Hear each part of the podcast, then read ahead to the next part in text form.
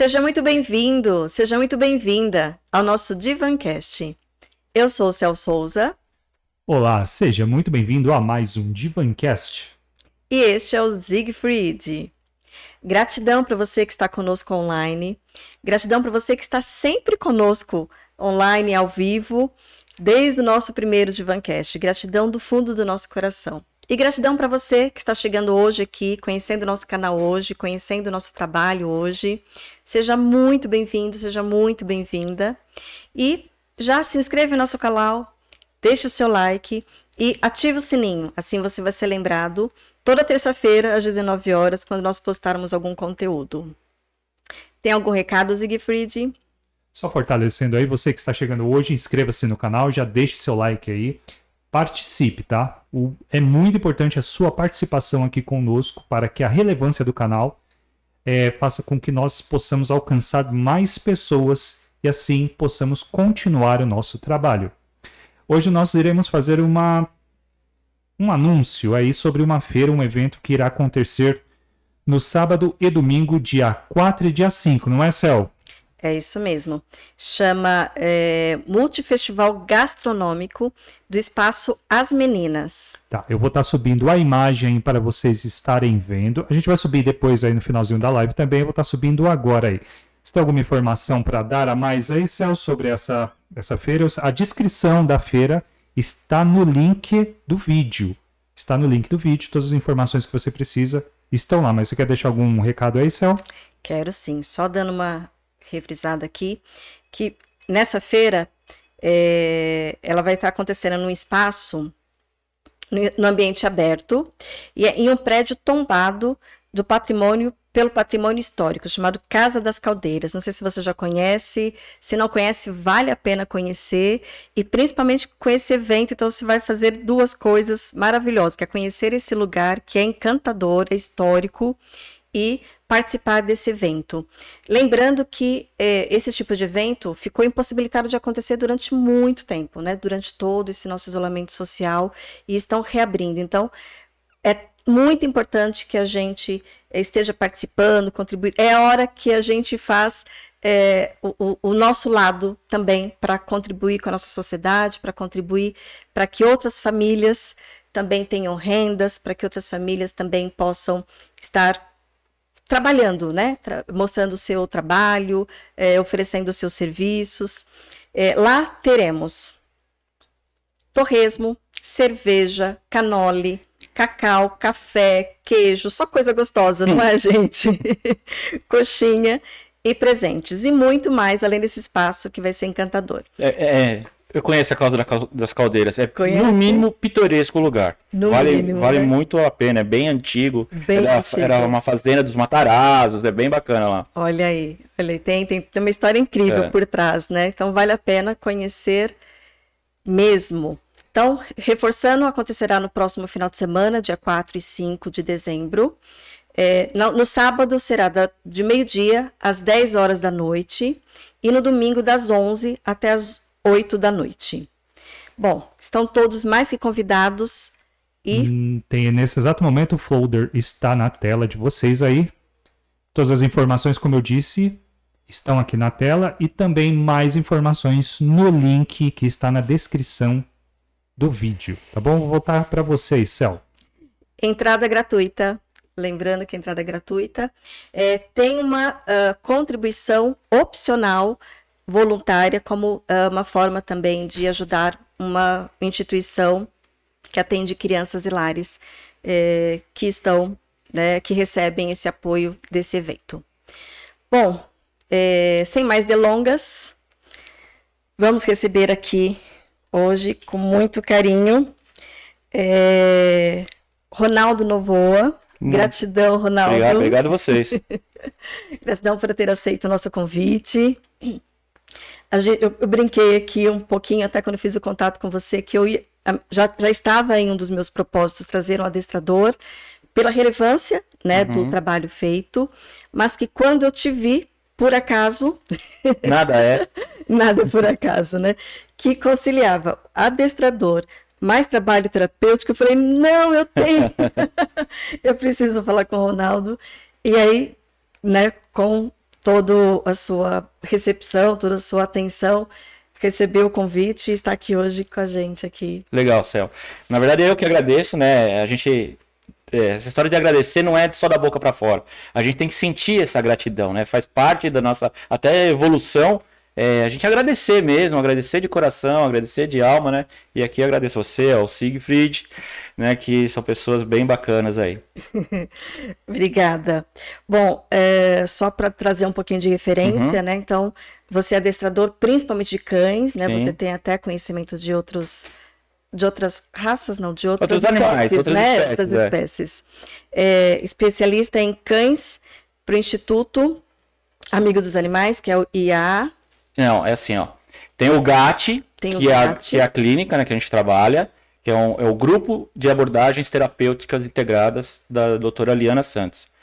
E aí, o IAA é uma, é uma sigla, que a gente vai falar bastante disso, que é bem importante que são intervenções assistidas por animais. Tá? Essa seria a sigla maior. Embaixo disso vem a terapia assistida por animais, vem atividade assistida por animais, vem a educação assistida por animais. Tá? Então, essa, essa, o IAA, quando a gente vai fazer uma referência ao todo, ao todo. todo o trabalho que, onde a gente usa os animais, o cão, o gato, o coelho, o réptil, para ajudar é, na terapia com os humanos. Né? Então é uma terapia que a gente usa os animais para os humanos. Muito legal. E além disso, você também é escritor e produtor digital. Isso. E tem um curso aí que depois no finalzinho Isso, você vai, vai falar pra é. gente. Muita gente aí provavelmente vai se interessar. Boa. Mas muito legal. Então, assim, então tem, tem essas diferenças. Tem a educação, tem. Isso. Na verdade, o que, que a gente é, eu vou falar a grosso modo para não ficar um negócio muito claro, técnico, né? Claro. Então, a, a, intervenção é o todo, tá? Daí a gente divide em três. Uh, atividade assistida por animais. Atividade é uma coisa mais light, mais simples, sem muito é um objetivo mensurável, digamos assim. Então, é uma visita no parque, onde as crianças vão brincar com os cães, onde as crianças, ou, ou no asilo, ou no, no, hospital. Então, é uma coisa mais tranquila. Que é o mais conhecido, né? Que é o mais conhecido justamente pela facilidade, né? Tem, é, a gente vai falar disso também, da, da parte negativa se a gente faz isso com, digamos assim, com pouca responsabilidade, tá? Que vocês vão entender o tamanho do, do, da problemática que é. Daí tem a parte é, da educação assistida por animais. Daí a gente já tem um objetivo, a gente já precisa mensurar. Normalmente é uma equipe multidisciplinar, o psicopedagogo, o adestrador, o a fono, né? Então já tem uma equipe um pouquinho maior. Isso de acordo, lógico, com a necessidade de cada criança, de cada ambiente e tal. É... Criança ou adulto. Ou adulto. Ou eu falo muito criança porque é o meu mundo, né? Então a gente até. Eu tenho 50, então eu vejo um, uma criança de 20 e é criança. Não é mais, mas a gente, né? Põe na conta das crianças. É... E daí tem a terapia assistida por animais, que daí já, já é um processo bem mais cuidadoso, minucioso, que daí a gente tem um começo, meio e fim com objetivos, tem uma mensuração, tem um, um, um como se diz, um feedback tanto para a família, no, com um prontuário próprio para isso. Então já é um trabalho mais é, elaborado. E as pessoas confundem um pouco, né? Então ela faz uma atividade às vezes. E não estou falando nem por maldade, às vezes por ignorância, no sentido de não saber o que está fazendo, né? né? E aí ele, eles é, fazem isso e acaba meio que deturpando um pouquinho a ideia. Não que seja um mal, né? É, seja um pré-julgamento e tal, mas é a questão mais da, do nosso papel de orientar, de fazer o certo, procurar um, um apoio. Tem, como tem o GAT, tem outras instituições que acaba é, tendo esse, esse, esse, os cursos de formação para o terapeuta, né? Atra, é, através dos, dos, cães, dos cães ou dos animais, né? Então, essa é a, a diferença básica desses três. Um é mais no ambiente de clínica, o outro vai ser mais no ambiente de escolas e o outro num ambiente diverso, mais aleatório. Né? Então, essas três, é, é, digamos assim, terapias, elas acontecem assim. E o que eu estava dizendo né, um pouquinho antes é que qual o problema de a gente, ou qual a atenção nas atividades, né? Que, lembrando, as atividades são aquelas mais simples, mais tranquilas, mais light, né? Uma visitação no, numa escola ou numa, num asilo principalmente, né? Eu gosto de pegar sempre o, o, o, o gancho do asilo. Isso aí, é a, eu devo muito do que eu sou hoje à doutora Eliana, que ela, a gente trabalha junto há uns, sei lá, 15 anos pelo menos. A gente aprende, eu aprendo muito com ela. E aí ela fala, Ronaldo, o problema do, do, asilo é exatamente esse. As pessoas vão lá, levam os cães, tal, bacana. É legal. Dá um input de, de um monte de hormônios no, no, idoso, muito bacana. Mas, como não foi combinado, não foi tratado, não tem começo, meio e fim, não tem a disciplina correta, você pega e tira essa, essa, esse, essa serotonina, aquela, aquele monte de hormônios bacana, se acaba afundando mais o idoso, né? Porque o idoso, num, num, num asilo, já é uma pessoa que tem, foi abandonado pelo trabalho, foi abandonado pelos amigos, pela família, e agora, ó, foi abandonado pelo cachorro, né? Então, ou pelos animais. Então, isso traz uma carga muito pesada para ele. Então, a gente precisa ter um trabalho, é necessário a gente fazer isso com ele, mas de uma maneira mais organizada, mais regrada, com começo, meio e fim, né? Onde todos, o terapeuta, o, os cuidadores e o próprio assistido vão saber. Ó, vão ser cinco sessões, dez sessões, mil sessões, uma sessão, não importa. Mas é isso. Né? Então, o ganho terapêutico é muito grande, né? Que o, o, no final da história, ou melhor, o começo da história, é o ganho afetivo. Né? O, o bicho, ele traz muita coisa da afetividade. E, e, com esse gancho que a gente consegue os resultados. Né? Então, é, seria um desrespeito até com a espécie de, de ou com o animal que está ali. Você não aproveitar todo o bem-estar que ele pode proporcionar de uma maneira mais, orga, mais organizada, né? Então isso daí que acho que o grande é, enredo do, do animal e cada, cada necessidade da criança ou do adulto, a gente tem um animal específico, tem a raça, a raça específica nem tanto, mas tem o comportamento e temperamento específico. Uma criança mais ativa, a gente vai proporcionar um animal mais, mais, calmo. mais calmo. Uma criança mais apática, um animal mais agitado, para a gente poder modular isso daí, né? E, tra e trazer essa criança para um, um contato um pouco melhor muito legal, assim, você já trouxe muitas coisas legais. Eu vou só resgatar o negócio dos hormônios. É, rapidinho, antes da gente começar o bate-papo aqui da gente, continuar o bate-papo, só dar uma boa noite aqui para a galera que está com a gente. A gente está com uma galerinha boa aqui. É, dá uma boa noite aqui para Roseli Maria, dá uma boa noite para Vanilda Ramos. Rose. Oi, Vanilda, primeira vez aqui, gratidão. É, dá uma boa noite para a Ariane Rezende. Boa noite, Ariane. Boa é, noite, Ariane. Amiga nossa. É seu público. Deixa eu colocar aqui para você. Isso, Gratidão, assim. Ariane. Seja bem-vinda. Isso, é a Ariane. Boa noite. Ela perguntou se a live vai ficar gravada. A live vai ficar gravada. sim. Porém, o momento de participar é agora. Se você puder fazer um esforço de ficar com a gente aí para poder participar, agora será o momento. Olá, boa noite, seu, tudo bem? É, Rosana Oliveira, a afetividade vinda dos animais proporciona cura e alegria. Boa noite, Rosana. É, oh, aos demais que estão aí quietinhos, que tem mais gente aí que eu sei, participem, venham interagir com a gente aqui, é muito importante para a gente, tá bom? Vai lá, Celso Souza, continua daí, tá é. bom? E aproveitando esse gancho, assim, façam perguntas, é, às vezes... É essa, essa, palavra não é muito gostosa, né? assim, perguntas que a gente pensa que são bobas, não tem pergunta boba. É, e às vezes essa pergunta boba é a pergunta boba que um monte de gente Sim. tem e acabou é. não tendo coragem de Ou fazer. Ou a chave para uma outra melhor ainda, né? Então, é. não faça. É verdade, né? Então, assim, aproveita, assim, falo, a gente fala sempre isso, né? Assim, aproveita, aproveita, né? Que o Ronaldo está uhum. aqui, é, é expert no assunto, domina, trabalha com isso, tem experiência, então assim, a melhor pessoa perguntar para ela não vai adiantar. Não gosta de falar de cachorro, não gosta de falar dessas coisas, então melhor nem perguntar. Pode perguntar que a gente vai destrinchando aí, ajudando o máximo de pessoas possível. Ai, muito legal. E eu vou pegar o que você comentou e que a Rosana falou, né? É, nós, seres humanos, você vai falar do, do animal também, essa uhum. questão, né? Mas assim, ser humano é social. Sim. Né? É, então, é, a afetividade, tanto com outro ser humano. Pessoal, é... poderia falar um pouquinho mais para o microfone? Tá. Isso. Então, é, essa, essa troca de, de conexão, né, de, de, de afeto uhum. com outro ser humano, é, já, a gente já, já, já, já sabia disso durante todo esse momento que a gente passou. Ficou muito claro isso. É, e o bacana é que já tem muitos estudos que já comprovam, você deve Uhum. saber disso com certeza, né? Que comprovam é, a ocitocina, né? Que Sim. é conhecida como hormônio Uhum. do amor.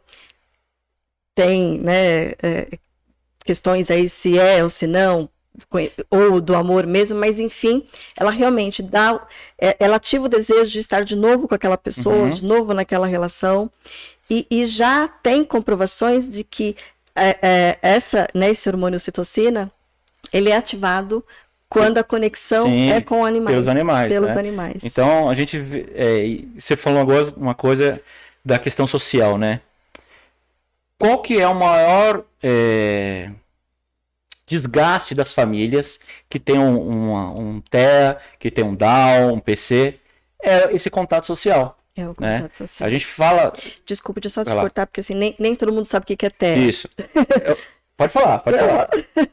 que é o transtorno do espectro autista. Isso, é o autismo, É o né? autismo. Então, é, a gente vê que quando eles começam a trabalhar com os cães, a primeira coisa que ele ganha é essa história da afetividade. Então ele sente vontade de estar perto, sente. É, cria um vínculo.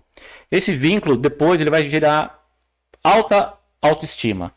E aí a gente começa a pegar essa criança e leva num shopping com aquele cachorro. E daí as pessoas param para ver o cachorro, mas ela que está carregando o cachorro. Ela que tem, não, no caso do, do, do- do autismo, né, dependendo do grau, mas ela vai explicar o que, que aquele cachorro está fazendo no shopping, por que, que ele está com aquele colete. Então tem uma série de, de ações sociais que a gente faz lá no GAT é, que visam dar essa autonomia para essa criança. Então isso é muito, é mu- muito mais do que, o, do que o legal, do que só ter o petzinho ali do lado, né? A troca de carinho, de amor, que já é bacana. Mas ah, no gato a gente dá um passo, aliás, vários passos a mais. A gente falou de bicho, né? Você falou, ah, já tem um tempo. O gato mexe com, com, com animais há mais de 60 anos. Então a mãe da, da, da Liana, que começou, já tinha arara, já tinha cachorro. Tem, um- tem um caso, putz, que é muito emblemático pra gente, ó, só de falar até arrepia, que é o Pablo. O Pablo é um PC que tá no GAT há mais de 30 anos seguramente. Ele aprendeu a andar por conta de uma galinha. né? Então, ele com um certo receio da galinha, PC, o que que é? é o PC, paralisia cerebral. E aí é, caiu a, a- os milhos, ele estava sentado e a galinha por ali. Daí caiu o milho da mão dele e a galinha veio para cima. Ele, num susto, levantou e saiu andando, deu três, quatro passos. Pronto, ali foi o gatilho para ele começar a andar. Né? Então, legal. imagina que tem um, um- Não é mais um paciente comum, né? Há mais de 30 anos que ele está com a gente lá, com a, com a Liana. É um cara que, que a gente viu muitos altos e baixos. Então é uma coisa que a gente vê que o animal faz muita diferença, né? E aí o meu, a nossa, a minha função como adestrador é preparar os animais mais ou menos para interagir com essas, com essas crianças, né? Então um coelho que sabe dar pata, o que anda na, na guia, por ser peludinho, a questão, tudo, tudo a gente consegue é, usar, desde a, do toque da, da pelúcia que a gente sabe que libera um monte de hormônio, até o controle do, do cachorro no shopping. né? Então tem um monte de coisa que a gente pode falar. Vai falar aqui qual cachorro que é melhor, aquele cachorro pet serve para terapia. A gente vai falar bastante coisa aqui ainda. Como a gente vai falar bastante de cachorro, só vou, vou- vou comentar é, que é, a ocitocina, porque tem muitas pessoas que têm um pouco de resistência com gato, né? Sim. A gente não vai falar muito de gato aqui. Não, mas vamos falar também que está crescendo muito. Tá crescendo Tá. bastante, né? É. Mas essa relação com gato, porque tem algumas pessoas que falam, né, que é gato é, é, não tá nem aí pra ninguém. Eu não vou entrar porque quem, nem, nem, nem entendo também, né, de, de gato e nem especificamente do comportamento animal, mas também já tem estudos que é, quantitativamente o cachorro parece que realmente ele se supera. Parece que. É, na verdade, assim, ó. Tem... Mas, ga- mas gato também não fica muito atrás. Não. Eu vou te dar alguns números, tá? Hoje a gente tem mais ou menos 54 milhões de cães no Brasil. Nós somos em 220 milhões de brasileiros. Então é um cachorro para cada 4, 5 pessoas, tá? Esse número, existe uma, uma, uma estatística que o gato em 3 anos vai passar esse número. Passar. Por quê? Qual a geração XYZ? O que, que essa geração é, preconiza? Um ambiente menor, uma vida mais simples, não quero saber de carro, quero facilidade, mas ele quer ainda ter um contato com o animal. Qual é o animal que, ele- que essa galera tá ele- elegendo? O gato. Entendeu? Pela facilidade. Então, a questão, o gato parece que tem um chip da, do xixi cocô dentro da caixa. Então, fica mais fácil para você lidar com ele.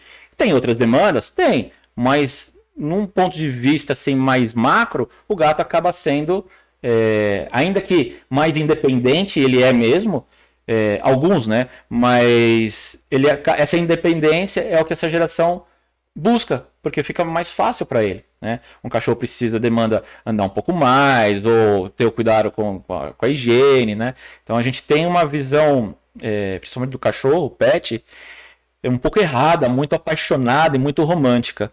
E aí a gente acaba distorcendo a, a- aquela, aquele, aquele, como criar uma outra espécie. E isso daí é que onde o, adestrador nunca vai ficar sem trabalho, né? Porque a gente tem uma capacidade de sempre acabar com a vida dos bichos.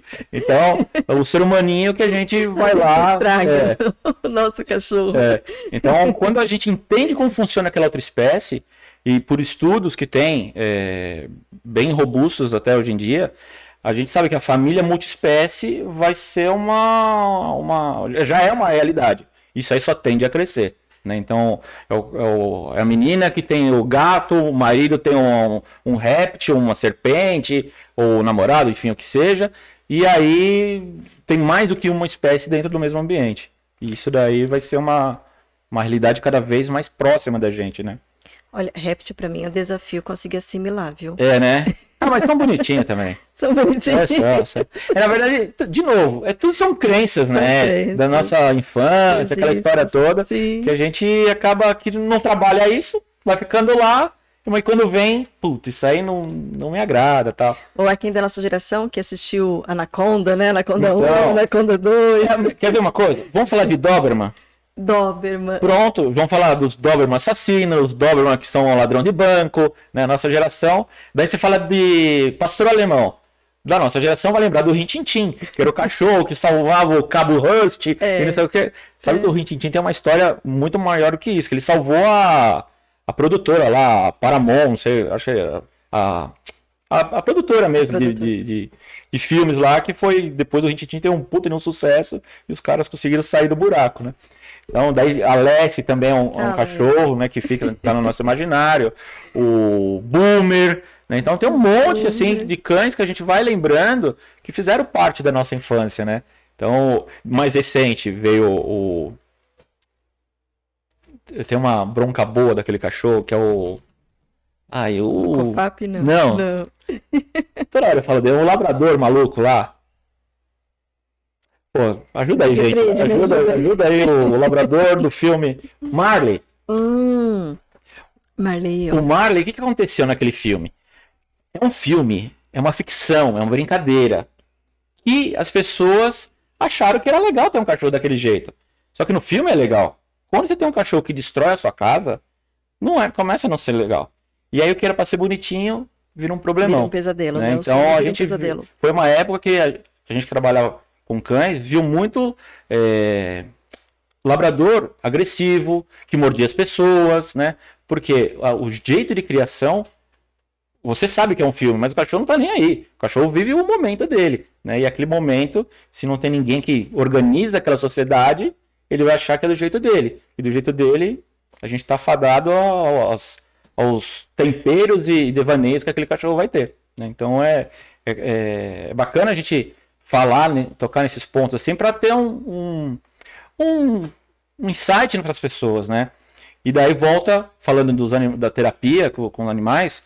Será que aquele pet que eu tenho em casa serve para fazer terapia? Né? Ou então que raça que é? Eu vim de um tempo que a gente só usava praticamente Golden Labrador. Golden Labrador. E aí eu não me conformava com aquilo, porque você, você é, põe um, um estereótipo na- da, da, daquela raça, que aquela raça serve para quase tudo, e nem sempre. E nem sei. E aí a gente começou a usar Rottweiler, começou a usar vira-lata. E a subutilização dos outros, né? Isso. E aí a gente viu que não é, é, a raça, e sim o indivíduo. Então a gente tem que escolher o cachorro para aquilo que Não, a gente vai trabalhar. repete, A questão não é o animal. Não é o animal, é o indivíduo. Né? Então, tem vira-lata que é muito bom, tem vira-lata que é muito ruim, tem vira-lata que serve, tem vira-lata que não serve. Tem pastor que é bom, tem pastor que é ruim, tem pastor. Existem raças que são mais predi- predispostas a esse tipo de trabalho? Até tem, né? Eu gosto muito do pastor australiano. Então, deixar um abraço para Sara e para e para Audrey, que são nossas parceiras lá, é, que são criadoras da, da raça, né? Então a gente sabe que a maioria desses cães tem uma predisposição a uma obediência um pouco mais assertiva. E aí fica mais fácil a gente trabalhar, né? Então, essas coisas todas é, são importantes a gente saber que nem sempre aquele cachorro que você tem lá vai servir. Porque às vezes ele já está cheio de vícios, ele já tem maus hábitos, já tem algumas, alguns defeitos que dependendo do tempo a gente não consegue recuperar. A gente consegue melhorar, mas recuperar a ponto de servir para uma terapia vai ficar um negócio meia boca. E a gente quer fazer negócio para o nosso filho, para o nosso pai, ou para nós mesmos, né? Que seja o mais eficiente possível. Né? A gente sabe que é uma terapia relativamente barata se você é, pensar no decorrer da vida de um cão de 14 anos, 15 anos, um chega a viver 20 anos. Então, pensa que você vai comprar aquele animal, adotar o que seja, ter o, o adestrador, o treinamento para aquele animal, e depois vai passar mais 20 anos ou mais 15 anos é, tendo os benefícios daquele animal com você. Né? Não que isso substitui o, acompanhamento do terapeuta, da, da psico, do psicopedagogo, da fono, Mas é uma ferramenta a mais, né? que está 24 horas com a família. Né? Então, o, o nosso trabalho na clínica, principalmente, é isso: explicar para a família: olha, isso aqui vai funcionar assim, assim, assado. Então a gente fala assim, pô, adestrador, mexe com bicho e tal. Não, não, não. A gente mexe com gente, né? Então é 90% com as pessoas e 10% com o cachorro. Então a gente tem, porque o cachorro ele vai se moldar ao ambiente. Pode ser qualquer cachorro. A gente vê muito isso, né? Assim, uma família, uma dinâmica mais agitada, mais que grita. É. Você vê o cachorro mais agitado, né? Aham. E uma família que é um pouco mais harmônica. é- é- é- eles seguem muito, né, essa dinâmica. É, eu vejo muito hoje, é, com a história do, do- da pandemia, a gente foi, foi para o mundo digital e tal. Então eu tenho a história da, da consulta online lá. Às vezes você não quer contratar um adestrador, você cansou de procurar na internet as dicas ou informações, e por várias questões não deu certo. Ou o cara não passou a dica propositalmente para você comprar o curso dele, ou enfim, você não entendeu o que o cara falou, ou você achou, enfim. Então nisso daí eu consigo falar uma Ou eu hora. não consegui me ler o suficiente para Pra- adaptar. é, eu brinco assim, ó, o culpado sou eu, eu ponho a culpa em quem eu quero, né? Eu ponho isso no cachorro. Meu cachorro é isso, meu cachorro é aquilo. Quando você vai ver, sou eu mesmo, né? Afinal, a gente só projeta o que a gente quer, o que a gente é no animal, né? Bom, Inclusive as carências, né? principalmente as carências. E isso o cachorro não aceita. Não é que não aceita no sentido que não adianta você fazer isso, porque ele vai, ele vai assumir isso de uma maneira que, que você não está esperando. E se você não tem um cachorro muito equilibrado, aquilo lá vai, vai dar ruim mais pra frente. Então, é, eu percebo isso na- na- na- nas, nas consultas lá. Que a pessoa começa a falar, falar, falei, ó, calma. Será que você não tá fazendo assim, assim, assado? Será que não é isso, isso, aquilo? Porque, e eu faço a brincadeira, a culpa é sua, você põe quem você quer. Mas será que você não, né? Será que você dirige? Se dirige, Céu? Dirige. Dirige. Quando você foi tirar a carta, você chegou lá, comprou o carro e saiu dirigindo? Claro que Você teve que estudar, ver como que funciona. Andar você comprou um 20 por hora. microfone, né? Comprou um microfone, como que funciona? Como que liga? Tudo a gente tem que saber como que funciona. Por que, Passa por um processo de aprendizado. por que, que o né? cachorro, a gente vai lá, compra, ou adota, traz aqui e tá tudo certo? Né? Na verdade, a, a, a, a, a estatística de problemas ela é muito superficial ou subnoticiada. Tem muito mais problemas. Né? A gente que está no meio sabe. Agora, as pessoas vão lidando com aquilo, a gente tem uma grande capacidade de, de se acomodar ou de, de se ajustar àquele ambiente e se ajusta com aquele cachorro. Pô, meu cachorro é lindo, viu? Pô, é muito bacana. Ele só não po- eu só não posso passar a mão nele, ele- eu só não posso subir com ele no colo, não posso escovar, e quando ele sai, ele brinca cozinha. Mas fora isso, ele é um amor de cachorro. É lindo, hein? E, Quero ver se di- di- diria essa mesma qualificação se fosse para marido ou para mulher, né? Então, né? E aí, você- daí eu chego na casa do, ca- do cara, vê aquele cachorro, você tá olhando na cara dele, ele só falta falar. Pô, me, me ajuda, Me cara. ajuda, Me, me resolve esse. BO aqui pra mim, que eu já tentei. Já mordi todo mundo aqui. E eles não, não eu não entendo que ele- é outra, é outra coisa, né?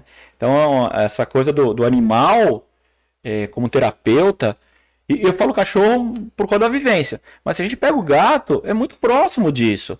Às vezes o comportamento de um coelho, de um roedor, né, dos répteis que a gente falou. Por que, que o cavalo hoje tem um- uma importância gigantesca? Hoje o cavalo com a ecoterapia, você eh, tem algum problema diagnosticado, eh, vai no SUS, o SUS paga lá, tem um número CID para ecoterapia, né? Um plano de saúde paga as sessões de, de- de ecoterapia. Olha que legal. Então muita gente não sabe, Não sabe. não deixa de usar essa ferramenta maravilhosa. né? O cavalo, é, só pelo, pelo, pelo cavalgar, pelo passo dele, já faz uma coisa que, até onde eu saiba, não existe máquina no mundo que é o movimento tridimensional. Então o cavalo anda assim, assim e assim. Então você mexe um conjunto de músculos em 20 minutos de sessão que não tem máquina que faça você mexer aquilo lá. E o seu tônus sai modificado. Não tem como. Vai sair modificado. Olha. Isso, por, por isso, só por isso, já valeria a pena essas crianças ou idosos. Idosos nem tanto porque ó, por conta de coluna e tal, mas se não tiver nenhuma contraindicação, já valeria a pena fazer, né? E a gente não usa, as pessoas não sabem esse assunto, é, por falta de até culpa nossa mesmo, de não, não ter um marketing tão desenvolvido para isso, a gente não acaba não falando, né? E, e o cachorro é um. Você não pode. Nem todo mundo pode ter um cavalo aqui, né? No, estúdio, no apartamento, na casa e tal. Mas um cachorro a gente consegue ter, um gato, né? Então, tudo isso é, é importante, né? E a história da- do bicho é isso, desde a da parte afetiva, né? a- pergunta, Celso, senão eu vou falar aqui, vou em, vou em Deixa eu aproveitar aqui um instantezinho. É, Vai lá. Com o papo- bate-papo tá bacana, tá bem quente aqui. Deixa eu ir pros comentários aqui. Eu esqueci de uma pessoa, a Dirce Novo. Kizelin. Oi, Dirce. É, é irmã do Didi. É, olá, Dirce. Boa Oi, noite. Dirce, Tudo bem? Seja bem-vinda. Que é a primeira vez dela aqui conosco ou ela deve ter participado outras Partici- vezes É, pode ser que tenha né? participado quietinha. Tem algumas É, pessoas seja muito bem-vinda aí. e Tá tudo certo. É, na, um eu falei na Rosana, na, na Giovana, a Suzy, a Suzy Kelly passa por aqui, deixa um boa noite. Olá, Suzy, boa noite. Suzy. Entrei na página dela lá, acompanho o trabalho dela, muito bacana. Cones chineses. É, é Rosana Oliveira, é, colocou aqui um monte de gato, um montinho de, um monte de cachorro aqui, ela tá toda animada, ela adora animais aqui. Eu adoro. Eu não sei se eu vou falar o nome certo. A Daniela, É, é uma pessoa, vou, vou- vou entregar aqui, Rosana, é uma das pessoas que eu falei assim, Rô, assiste, porque eu acho que você poderia trabalhar com isso. Sim, sim. Porque a afinidade que ela A tem gente com vai montar um animais... corpo de voluntários para fazer um negócio bem bacana. Depois a gente fala mais disso. Olha aí, Rô. Tá, vamos lá. É, a Rosana, é, dos pets aqui, a Daniele Tatavito, acho que é do seu. Do seu Daniele Tatavito, é uma... É psicóloga também. Oi, Dani. psicóloga, tudo bem? Boa noite. A Paula Pereira. Olha deixa- quanta novidade tem, né, de terapia. É. Fantástico. A Paula Pereira deixando um boa noite. Paulinha, beijo, saudade. A Ariane falou que está, está gostando da live e depois disse o seguinte, que é, eu tinha perguntado porque ela estava no metrô, estava com medo do sinal cair. Olha que legal. A Paula fez a seguinte pergunta. Deixa eu Vamos mandar ver um beijo. Ariane, um beijo. eu- Vamos ver se eu consigo falar a pergunta aqui. É, a Paula fez a seguinte pergunta. É só um pouquinho. A, a- animal tem esse efeito, né? É, gera esse efeito de, Uhum. De, de- de aproximação, Agrupamento, de é. agrupamento, né? É, a Paula seguinte pergunta. É, o que é necessário para uma pessoa que gosta muito de animais deixar o trabalho que não gosta e começar a trabalhar com animais? Acho que foi uma coisa que você puxou um gancho aí, acho Tá. que ele pode responder melhor. Só mais duas coisas aqui, que a dona Guinalda passando para deixar um boa noite. Beijo, dona Guinalda. Só acho que deixar um boa noite também para a dona Pra minha mãe, pra dona Norma. É. pa- para a dona Normélia também, que possa Normélia. estar assistindo aí, mas às vezes fica quietinha também, né? É. São pessoas que minha mãe, por exemplo, né, ela assiste e como não participa, às vezes passa batido, Sim. né? Aí Ela, você não falou nada de mim, porque ela não consegue, né, escrever. Então um que beijo, mãe. um beijo, tia. Acho que nós vamos dar pergunta da Paula aí, a não ser que vocês tenham alguma coisa aí antes aí pra tratar.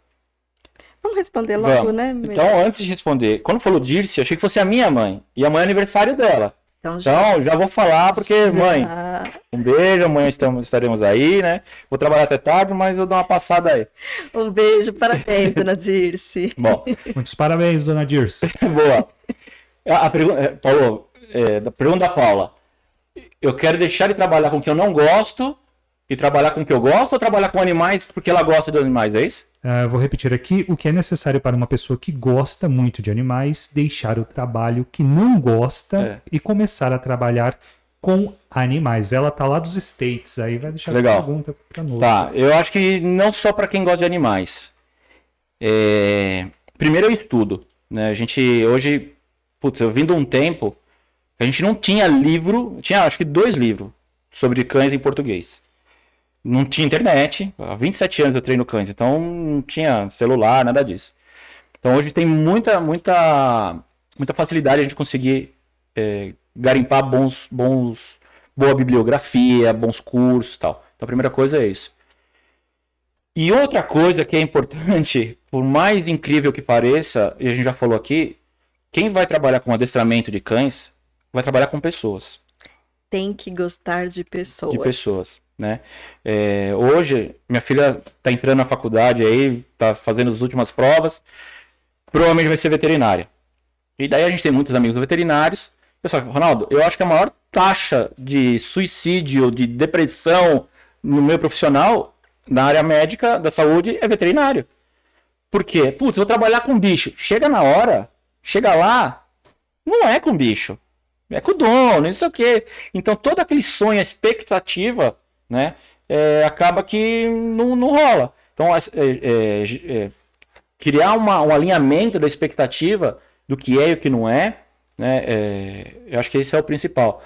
É, tem, um- tem um, dois E- mentores, e- o, e- o Sérgio Noronha e o Paulo Vieira, eles falam o seguinte: livro, vídeo, curso. Livro, vídeo e curso, e agora mentores, né? Então você tem um, você tem o livro, estudar, assistir vídeo, cursos e ter um mentor para te guiar. Ó, faz assim, faz assado. Olha, não vai por esse caminho. Esse é o caminho muito fácil, mas é fácil de se perder também. O que, que você quer, né? A história da, da, da- do filme lá, se você não sabe para onde você vai, qualquer caminho é caminho, né? Uhum. Então, eu te cortei, Céu. Não, imaginei eu que ia te cortar. É, não, é só falando assim, às vezes gostar de, de bicho, porque já faz algum tempo, hoje eu não faço mais, fazer orientação vocacional, né? Boa. E, e- e tinha muito essa, né? Ah, eu adoro animal. Tá, você vai conseguir fazer cirurgia em um animal? Você gosta de ver sangue? Né? Porque às vezes o gostar de animal pode ser um empecilho Uhum. Para poder fazer alguma, ter algumas profissões, como por exemplo o veterinário. O cachorro morreu na sua mão. O que você vai fazer com, ele- com essa informação? Como que você li- lida com a morte, né? E, e já vou aproveitar outro gancho. O- uma das. Dois ganchos que eu quero tocar aqui, ó. Às vezes, as pessoas têm os animais, certo? Tem um cachorro, daí o cachorro filhotinho, ele cresce, desenvolve, foi indo, foi indo, foi indo, foi indo. E daí aquele cachorro morre. Qual que é a primeira coisa que a pessoa fala? Não Nunca quero mais vou ter animal. mais. Qual que é a minha visão? Visão ronaldística de ser, tá? É. é um egoísmo nosso. Por quê? Primeiro que o animal, todos eles que eu tive, tá? É uma visão particular. Todos me ensinaram alguma coisa. Eu tive um cachorro surdo que me ensinou que a gente não precisa falar com o cachorro para ele obedecer. Então, antigamente, todos os adestradores é meio que militarzão. Senta, Grita, né? E Isso existe até hoje. Donos de cães. Ó, cachorro! não sei o quê. O cachorro escuta 10 vezes mais do que a gente. Por que, que a gente vai gritar com o bicho? A gente só mostra uma coisa, que a gente é destemperado. né? Então começa daí. O que eu faço com o outro fala mais de mim do que do outro, É. né? Então o que acontece? O cachorro já vem com uma missão de ensinar até para criança que é o primeiro ente querido que vai morrer na família é o animal. Pode ser um peixe, um gato, um coelho, um cachorro. Pode ensinar resiliência. Exato. Então falar de morte para as pessoas é complicado, é um tabu, meio que um tabu até hoje, né? Então eh, o cachorro já tem isso. Quando a gente fala que não quer mais ter um bicho, que que a gente, por que, que eu falo que é egoísmo? Você está tirando a missão de um outro ser que tá que veio para nos ajudar, entendeu? Então, cara, morreu, vamos pegar outro. Né? Não precisa pegar 10, mas pegar um que seja. Você vai aprender muito com aquele bicho, né? Então, é, essa, essa visão mais natural e mais holística, talvez, ou espiritual que seja, eu acho que a gente precisa falar disso para entender esse ponto de vista que a gente não. esses insights que a gente deixa rolar. Deixa passar, é. né? Nossa, muito legal, porque a gente tem falado bastante aqui no, no Divancast sobre é, essa. A gente fica evitando as coisas que nos traz dor, só que essa evitação. É, tem que ser ao contrário, tem né? Tem que ser ao contrário, né? Não é fazer sacrifício, não é provocar dor, mas é, é passar por vivências, uhum. né? Por experiências na vida que, que, ao contrário, vai nos fortalecer. Sim, não é ser sadomasoquista, não é isso. Mas é que faz parte. Mais do que a vida, até a morte, né? Então ter uma e por isso que a gente fala, vamos aproveitar o dia, vamos fazer o que tem que ser feito, né? Pagar o preço, né? Não sei se a gente respondeu para Paula, daí a Paula pode até falar aí, se tiver mais dúvida pode perguntar. Mas é... as pessoas entenderem que o bicho tá para nos ajudar. E isso não é usar o bicho de uma maneira vil. Não é usar, ai, o Ronaldo é, abusa dos bichos. Não é isso. É, pô, mais do que um adestrador, eu acho que não tem ninguém que ama mais o, o cachorro do que o adestrador. Nem, acho que nem o veterinário. Porque você passa ali com o cachorro, às vezes a infância dele, ou às vezes a, velhice. Então, só que o que eu tenho com o cachorro? Eu tenho amor? Tenho. Mas o meu amor não é por aquele, aquele indivíduo, é pela espécie. Que é melhor maneira de você demonstrar o amor, do, você respeitando aquela espécie como espécie. Como espécie. Porque eu conto uma, eu desenvolvi uma história para tentar ajudar as pessoas, tá? Daí a, a, história é mais ou menos assim. Céu. Eu pego normalmente aquela pessoa que é super apaixonada pelo cachorrinho, que não sei o que, que a gente faz o quê? Humaniza os cães. Se tivesse, para Paula, para todo mundo que estiver ouvindo, se tivesse que fazer uma. uma, uma não gosto da palavra dica, a palavra é, informação cabe melhor. Não humanize. É a história de respeitar o bicho como bicho, que como é. Bicho. Bom, Céu, estamos andando na floresta. Eu, você, o Sig, a gente está andando na floresta. Daí estamos lá passeando e tal. Por qualquer motivo, você foi para um lado, nós dois fomos para outro e a gente se perdeu. Tá? Passou, a gente gritou para um lado, você chorou para o outro. Se, passou o dia, não nos achamos, chegou a noite, você, pô, assustada, sozinha, no escuro, com sede, com fome. Você encostou numa árvore ali, uma árvore frondosa tal, encolheu ali tá lá chorando. Ah, chorando, chorando, chorando. O que, que vai acontecer? Chamou a atenção dos bichos que tá ali. E veio três, quatro lobos e já ficaram em cima de você. Pô, isso aí vai ser a nossa refeição, né? Na hora que você vê aquilo, você entra em desespero, começa a gritar, Mas chora, né? debate, os bichos mordem, daí vê uma loba, a, a, matriarca lá, dá uma mordida num, mordida no outro, começa a te cheirar, te cheira, cheira cabelo, cheira suas partes, cheira pé. Comportamento de lobo, né?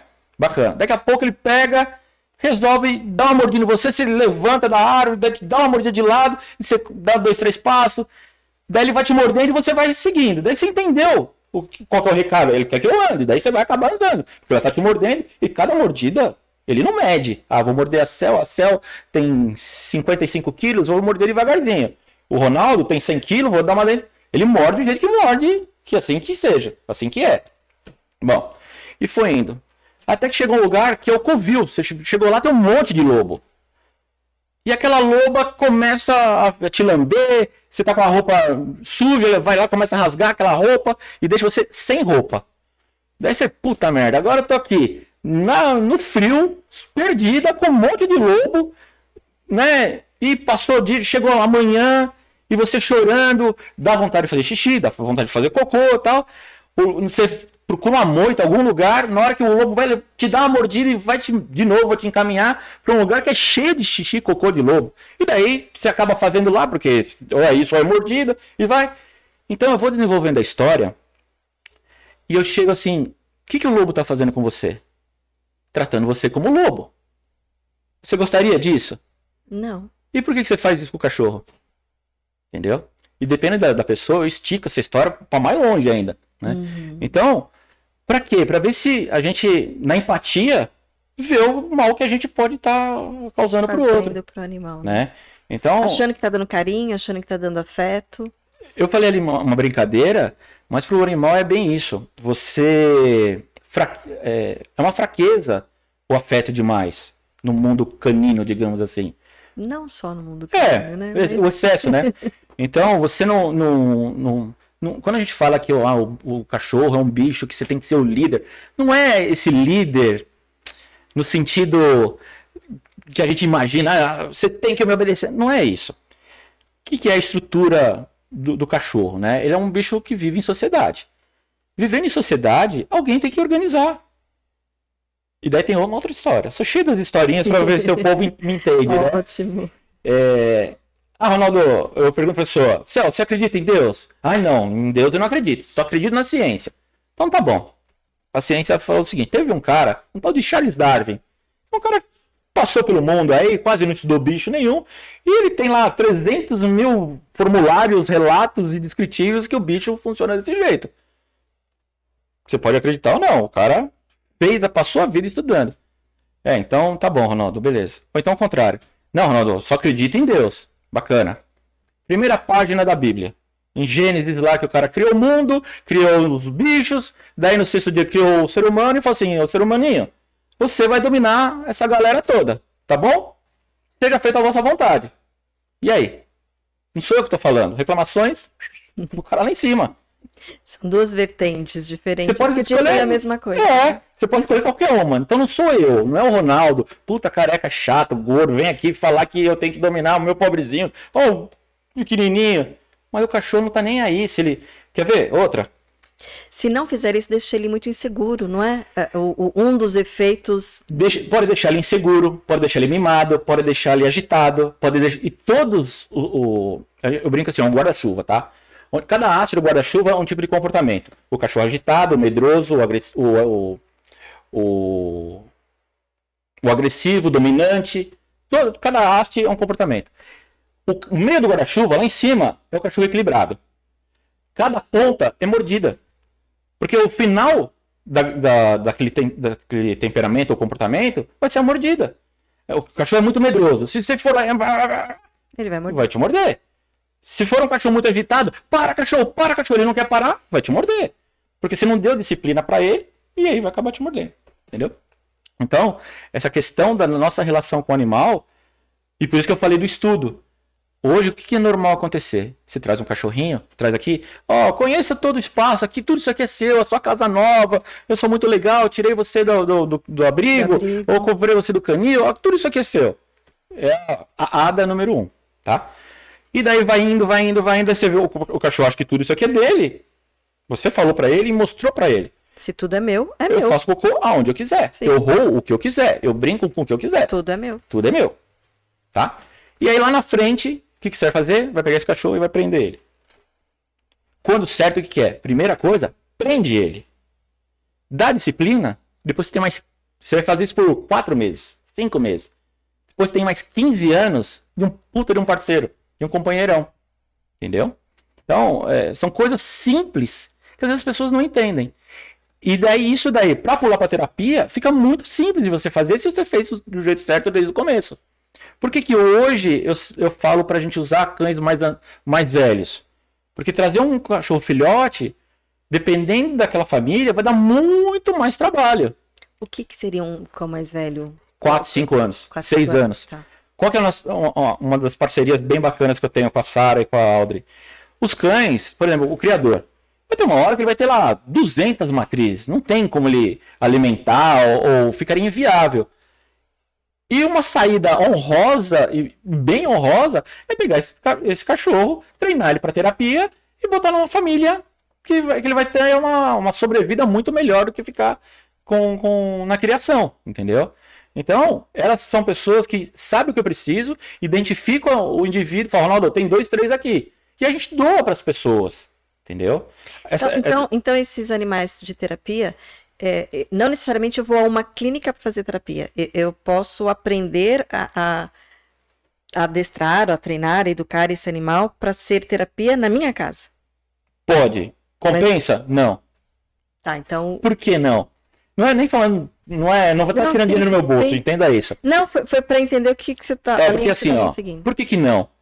O tempo que você vai perder E a quantidade de erros que você vai fazer vão te gerar um prejuízo financeiro. Por exemplo, o cachorro pega e come um sofá. É, miseravelmente, um pau e meio. Não é isso? Já foi um pau e meio. Sim. Sendo que se você não tivesse feito, o desgaste, a encheção de saco, porque eu sei que é, né? Então, por que, que não compensa? Por conta disso. Quando a gente. O, o, grande segredo, se é que tem esse segredo, é a escolha do indivíduo. Foi a primeira coisa que a gente começou a falar. Né? É a escolha do indivíduo. Escolhendo bem, então o caminho já fica mais fácil. Tá, Ronaldo, mas você não vai contar o segredo? Tá, é escolher o cachorro mais equilibrado possível. Não é pegar o nervosinho, não é pegar aquele cachorro que sai correndo e vem até você. Ah, ele me escolheu. Se. Nossa, a gente ouve muito isso. É, o cachorro me escolheu. Mas pensa assim, o cachorro tá lá com os irmãozinhos dele, tá tudo certo, tá tudo bacana. Ele sai daquele meio aconchegante, seguro, e vem atrás de você morder seu pé. Qual é a chance desse cachorro ser o equilibrado da turma?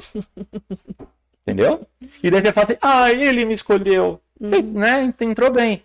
Então, já, já, é o rebelde da família, já tá mostrando. Né? Então tem outra parceira que eu esqueci de falar, senão depois eu queria. É a, é a Alessandra é, do Camilo lá de Husky, lá em Curitiba. Pra lá de Curitiba, esqueci o nome da cidade Ai, dela. Husky, é Mas é, tem a, a gente tem a Aira lá. Cara, é legal a cachorra. É linda. É, é linda, legal e sapeca, como todo bom filhote. então, tem uma... e de novo, tá vendo? Não é a raça é o indivíduo. É Escolheu certo, o caminho vai certo. Escolheu torto, o caminho vai torto. Né? Então, essas coisas que a gente precisa entender é, como que faz, né? Eu ainda fiquei em dúvida. Vamos então, é, animal terapêutico. É assim que se fala? Sim. Ou para terapia, né? Ou para terapia. Então, tem uma clínica, tem um lugar onde a gente vai para é igual a psicoterapia. Você, vai, você tem um dia, tem, uma hora tá, que você entendi. vai. É tem, as, tem os dois caminhos. Então, eu posso pegar meu filho, levo, vou falar no GAT porque já é mais natural para mim, tá? Levo ele lá no GAT e lá vai ter uma hora de terapia, ou em conjunto, ou só com é, o, o, terapeuta e o cachorro, enfim. Vai ter essa. Pode ser um, em grupo, que eu acho que é muito mais legal se a gente quer socializar. Em grupo, é, grupo de crianças. De crianças. É que normalmente eu acabo levando um cachorro para cada criança. Então, se tem sete crianças, eu levo sete cachorros. Se tiver três, eu levo três. Se tiver dois, eu levo dois, e assim vai. Tá? Isso é, é um, uma forma de a gente fazer. Quem que vai fazer isso? Quem não quer ter o cachorro, quem não entendeu ainda o, o benefício, quem quer experimentar esse tipo de terapia. Tá. Bom, é... o próximo passo. Putz, esse negócio é bom, né? Eu tenho condições de ter um cachorro. Vamos, vamos chamar o adestrador, vamos chamar a Liana, vamos conversar. Eu tenho, Ronaldo, eu tenho condições de ter um cachorro, que, que eu preciso, quanto custa, quanto gasta, o que, quanto que vai gastar, qual que vai ser? Ah, vai ser assim, assim, assado, blá, blá, blá. Entendeu? E aí a gente faz um projeto para aquela família. E aí eu ajudo, olha, não escolhe o cachorro assim, não escolhe como vocês são. Então, tem um pouquinho da raça? Até tem. Eu tenho uma, uma... minha família ela é esportista, adora. Tá, você não vai ter um bulldog, não vai ter um baceng, não vai ter um cachorro que é muito paradão, que vai cansar à toa.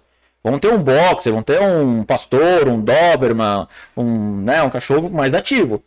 E o, e o contrário também. Aqui a gente é totalmente intelectual, a gente gosta de silêncio. Não vou ter um labrador, um chihuahua, entendeu? Não, não vai rolar. Então eu ajudo. Ah, não, mas você acabou de falar Sim, eu acabei de falar que, a, que o que é importante é o indivíduo. Mas para escolher um cachorro que seja calmo dentro do chihuahua é muito mais difícil. Entendeu? E aí tem todo esse, esse, essa, esse olhar, digamos assim. Ah, gosta de viajar, não gosta de viajar, gosta, é apartamento, não é, casa, é fazenda, o que que é? Então isso aí a gente vai, faz esse trabalho. Olha, eu acho para vocês é essa, essa, essa e essa raça. Então, daí você, vamos escolher? Bom, escolhemos essa raça. Daí a gente vai no canil, Vamos procurar um cachorro. Quer um cachorro mais de idade? Não, Ronaldo, eu quero filhote. Ó, filhote é bucha. Você quer filhote? Não, eu quero filhote. Então tá bom. Você quer filhote. Minha sugestão é essa, mas o cachorro é seu, a vida é sua, o dinheiro é seu, né? Então vamos nessa. E aí vai. Entendeu? Então, tem os dois caminhos para a gente treina esse cachorro, treina a família, treina o cachorro. Ah, Muitas vezes eu fico com o filhote por muitos, às vezes meses comigo. Daí funciona assim, é tipo guarda compartilhada. Eu fico durante a semana e deixo o final de semana com a família. Porque durante o final de semana tem mais chance deles interagindo com o cachorro, aquela coisa toda. Durante a semana é correria, filho para escola, filho para trabalhar, blá blá blá. Bom, então isso daí, conforme o tempo vai passando, a gente vai trocando. Daí fica quatro, cinco dias aqui, dois lá. Daqui a pouco é quatro aqui, três lá. Três aqui, quatro lá. Dois aqui, e assim vai até o cachorro ter estabelecido um vínculo, um padrão, tudo que a gente quer. Né? E aí é um adestramento, vou mudar a palavra para Aham. as pessoas não se ofenderem, né? Imagina. É um trabalho educativo com o animal e com a família, porque a família precisa estar dentro desse dessa dinâmica, É, porque porque- senão estraga. É, Senão... senão o adestramento vai funcionar o seguinte: só funciona quando o Ronaldo tá aqui. Ele vira as costas, o cachorro vira uma. E não pode, entendeu? Teve uma casa que eu deixei uma camisa minha. A pessoa dar bronca no cachorro, com o meu cheiro lá. Porque, não conseguia dar na verdade, era uma muleta que ela usava, Sim, entendeu? sim. A camisa tinha poder. né? Então, mas é, é neura da pessoa. Tem casos que a gente vai que tem. Falaram que o borrifador de água é pra dar um reforço negativo no cachorro e tal. Tem casa que eu entro, tem 50, parece que faz parte da, da- da decoração da casa. Tem um aqui, um ali, um ali, um ali. De novo, porque escutou o- a notícia, viu o, o cara falando e tal, mas não entendeu o que que é. Aquilo lá é para alguns cães, é para alguns momentos. Você, você não pode fazer aquilo lá. é, sabe a mãe que pega o chinelo? Ó, fulano, eu vou te bater, viu? Daí você não tem medo da mãe, porque a mãe sem chinelo ela não faz nada, mas o seu poder acaba pro chinelo, chinelo. né? Então aí o cachorro é mais ou menos igual. Criar um cachorro, um filhote, um filho até 6, 7 anos é muito parecido. Precisa dar limite, precisa frustrar, precisa ensinar o certo e o errado. É que o cachorro, de novo, né? As historinhas. O cachorro não sabe ler e escrever. Você, pode acreditar. Ele não sabe ler e escrever. Mas como é que ele E não aprende? sabe falar. Como é que ele aprende outras línguas? Então, né? Só que ele precisa, por uma questão de sobrevivência, ler a expressão corporal as verbal, atitudes, né? né? É. Então, um cachorro que, que veio da Alemanha, da China, colocar aqui, rapidão, em 10, 15 dias ele sabe quem é quem aqui, ele vai agir conforme o ambiente. Que é uma criança, né? A criança também faz essa Sim, leitura muito rápido, né? E, e aí as pessoas não entendem isso. Então, às vezes eu vou nas casas das pessoas, meu cachorro sabe que fez, ele faz de propósito. Cara, ele não sabe. É uma série de atitudes que você já demonstrou. Se em 15 dias o cachorro consegue estabelecer um padrão, imagina um cachorro que está 5, 6 anos, 10 anos dentro de uma casa. E, e isso tem a ver, Ronaldo, assim, tem, tem alguma- algumas histórias, né? Tem assim, tem algumas pessoas que têm medo de cachorro, e aí quando chega, quando vai em algum lugar, é essa pessoa que o cachorro vai atacar, porque ele se sente ameaçado, porque ele sabe que a pessoa tá com medo, talvez a leitura que ele faça é como um animal, o animal com medo vai Aham, atacar, né? pode Então, ser. quando essa pessoa tá com medo, é, mas é do discurso da, da pessoa, né? Que a Aham. pessoa fala assim, nossa, mas é, como é que ele sabe que eu tô, que, eu- que, eu, que eu sou a pessoa, a única pessoa aqui que É, leitura não verbal. é É. leitura não verbal, né? Então é isso, né? São duas Ou, coisas, na ou- verdade. ou- ou aquele que ele pode subir no colo, né? Isso. Tem um grupo de pessoas, ele vai subir no colo. Porque pro cachorro, eu assim sou um, assim eu sou outro, assim eu sou outro. Para nós, a gente perdeu isso, na verdade. Existem cursos que você faz para leitura corporal. Porque a gente sabia como que era. Você para frente, braço cruzado, uma série de coisas, né? Mas o cachorro não tem como, é é nativo É, dele, ele precisa saber disso. Questão de sobrevivência. Questão de sobrevivência, né? O registro que ele tem, que é uma questão de Então ele sabe quando vai passear na rua, um outro cachorro, se aquele cachorro é dominante, se não é. Tem uma série de coisas, né? Por exemplo, assim, outra coisa que o pessoal fala muito. Antes, de, antes de você desenvolver uma outra ideia aqui, é, só para não perder o gancho aqui, é, você falou uma coisa que eu achei interessantíssima, que é o seguinte: você dá esse trabalho onde você percebe que animal vai entrar em determinado lugar. Tá. Porque você é um profissional, a pessoa que vende é um outro profissional. Não necessariamente são, são a mesma coisa. Porque aquele profissional que vende, Que é o criador de cães. é, às vezes ele não tem essa preocupação, esse cuidado, né? Ou não. Porque você, você, você desenha, ó, esse cara. Não, cara, eu entendi a sua pergunta. O ideal, eu acredito, assim, do ponto de vista da, da conversa que a gente desenvolveu, que se procure-se um, um profissional como você primeiro, para depois. Ser... Porque o vendedor tem mais. Ele gosta do bicho, mas é que sim, tendo um certo cuidado, ele tem um maior compromisso Você- com a venda do que. Você foi cirúrgico. É assim, ó, existem criadores e existem criadores. Como existem adestradores e adestradores, psicólogos e psicólogos, carro, enfim. Então não é porque o cara cria cachorro que ele é a sumidade naquilo lá, tá? E por outro lado, não é porque o cara cria de uma determinada forma, determinada forma que o cara não sabe nada, né? Via de regra, o que o, Sig falou é certo. O cara tá lá para vender. existem, e isso é um, é, é um câncer no meio da sinofilia, que é as fábricas de cães. Por isso que foi proibido vender cachorro em, em, loja de shopping, esse tipo de coisa. Porque o apelo emocional é muito grande. Entendeu? Então hoje, eu gostaria muito de ter uma, uma criação. Mas eu não, eu não tenho a capacidade disso. Então eu tenho essa consciência. Mas tem gente que compra um cachorro aqui, compra um cachorro ali, juntou, criou, eu sou criador. Porque quando você faz uma conta de padaria, é muito é, atrativo criar cães. Na hora que você faz o jeito que tem que ser feito, fala, meu Deus, o que, que eu estou fazendo aqui? Entendeu? E uma criação responsável, honesta, é caro. Então a gente está falando de cães de de, de 7, 8, 9 mil reais, né? Então, por quê? Porque atrás daquilo lá existe um trabalho muito bem feito. E não tem jeito, não tem almoço grátis, Céu. Concorda? Esse cachorro aqui foi no canil que o Ronaldo indicou. 5 mil reais. E aquele lá vendendo por mil. O que, que é? Não, não tem um. Não tem almoço de graça. Não tem. Vai, vai dar certo? Pode até ser que dê. Mas a chance de dar errado é muito grande. Quantas vezes a gente não ouviu falar, fui comprar, na época dos Poodle Toy, né? Fui comprar um Poodle Toy e ele tá o tamanho do meu sofá. né? o, Quando eu comprei era Poodle Toy. É, o York Mini lá. Daqui a pouco... Acho que ele não explicou de ó, é Toy durante algum tempo. É, por seis, quatro dias.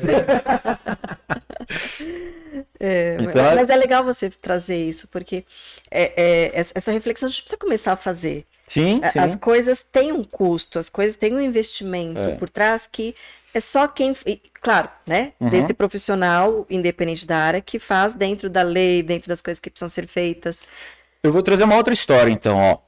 Essas duas, por exemplo, elas fazem quase que um interrogatório em você para saber se tem condição de, não financeira, mas emocional e de lidar com isso depois, dando a melhor vida para aquele cachorro.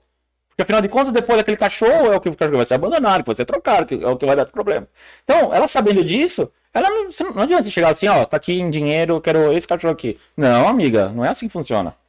Entendeu? E daí, tem o André, que é um cego. E daí, ele cego, sei lá, 15, 20 anos. E os cães, você não compra esse cachorro, você ganha esse cachorro. Então você manda o seu currículo, no caso dele, foi uma faculdade nos Estados Unidos, em Columbus.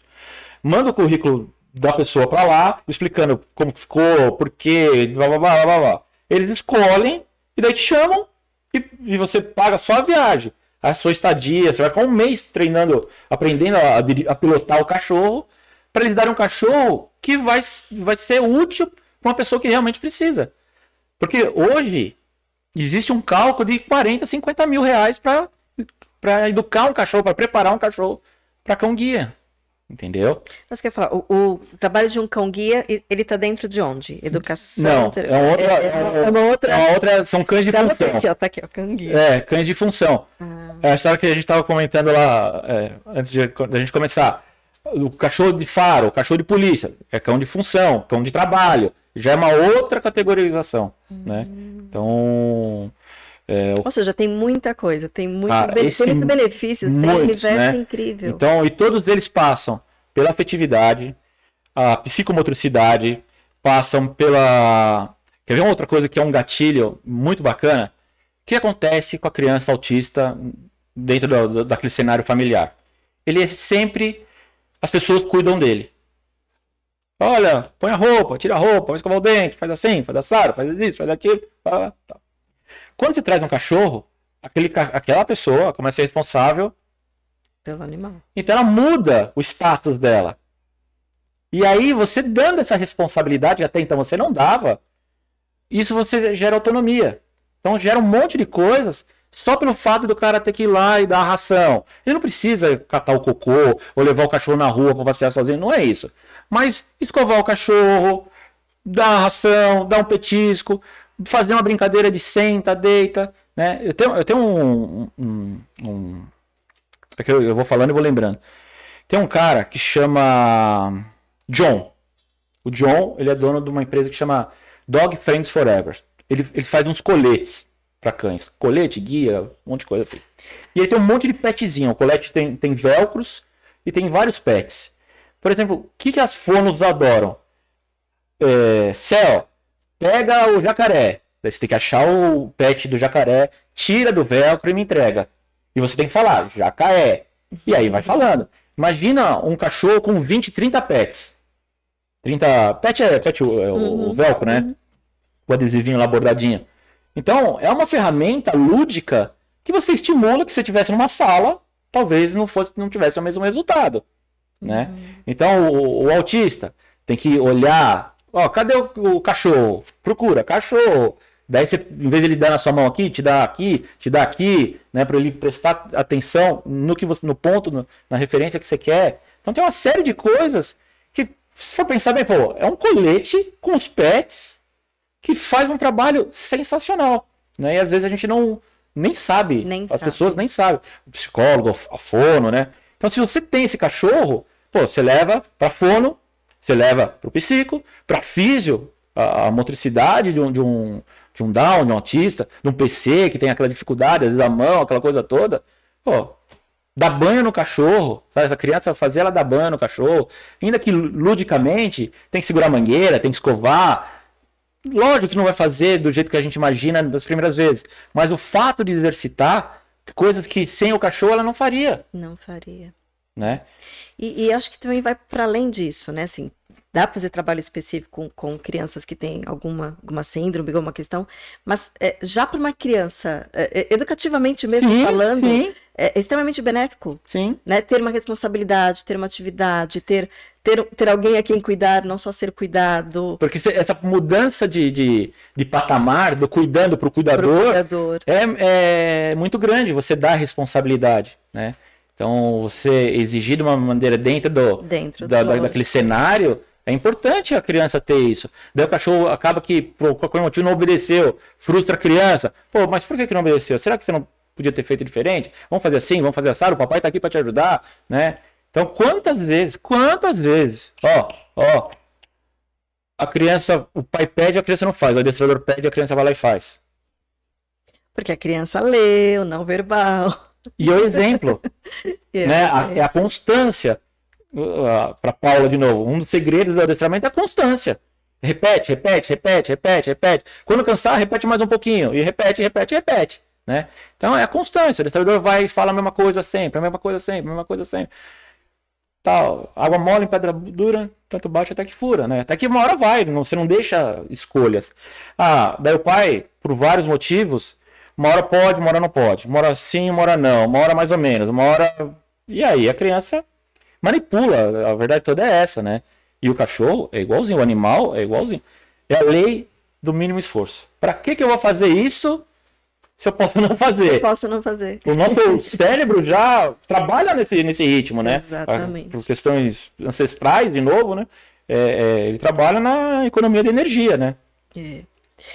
Ronaldo, acho que tá, tá incrível, assim a gente até comentou, né? Vou ter que eu me segurar porque é muito Vai gostoso. Embora. Mas eu, vamos dar um petisco aqui para o outro público, né? O público que tem dificuldade em lidar com o seu animal. Tá. É, sei lá, o animal é ansioso, exatamente esse animal uhum. que, que eu peguei, não sei cuidar, tá. acho bonitinho, gosto, é, mimo, é, mas ele está destruindo a minha casa. Certo.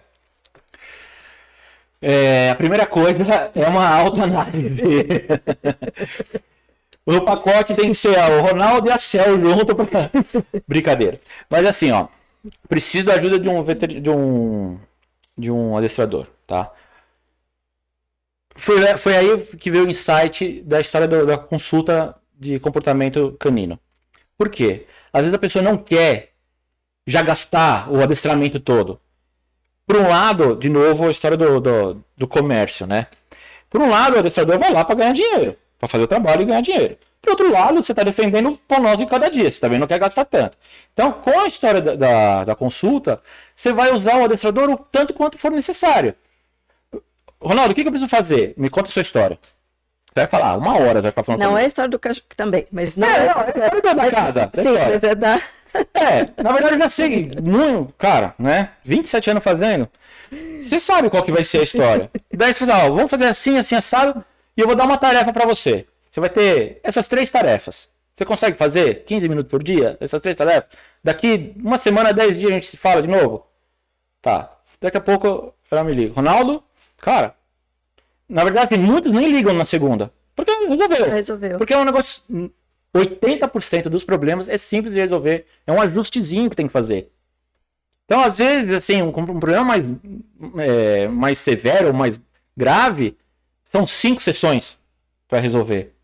Entendeu? Porque você não. Eu não preciso mexer no cachorro. Eu, eu só mexo no cachorro quando é, já tá num estágio maior.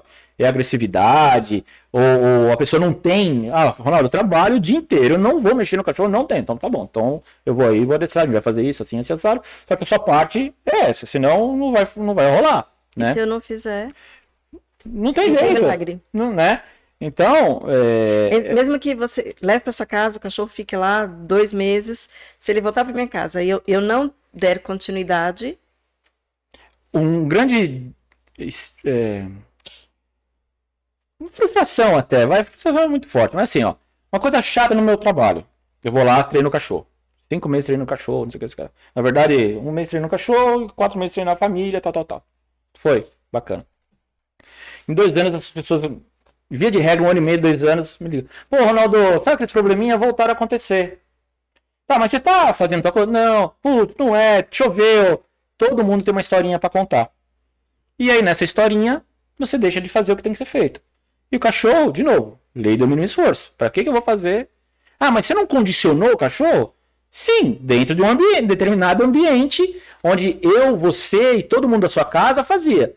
Na hora que você deixa de fazer, virou outro ambiente.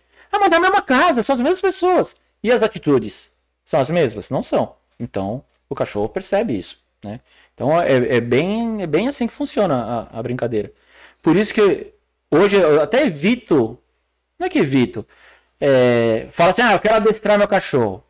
Não, você não quer. Você quer o cachorro comportado, educado. E para isso, é contigo. Vou te ensinar as ferramentas, você vai fazer.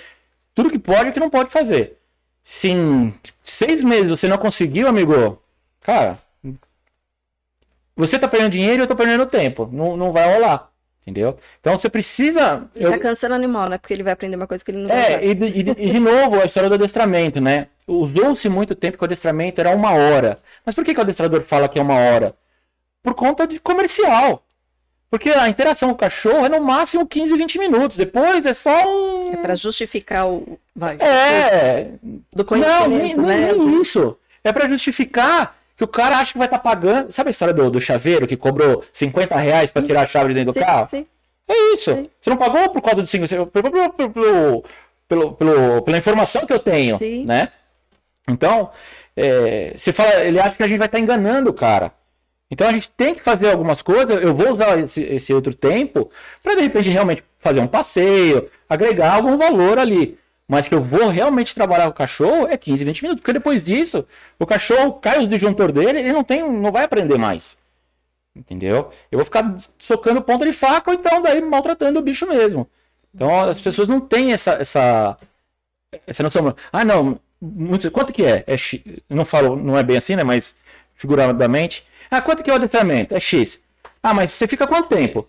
Ah, fico 15 minutos. Mas só, tem, tem um efeito psico... É um efeito psicológico, né? né?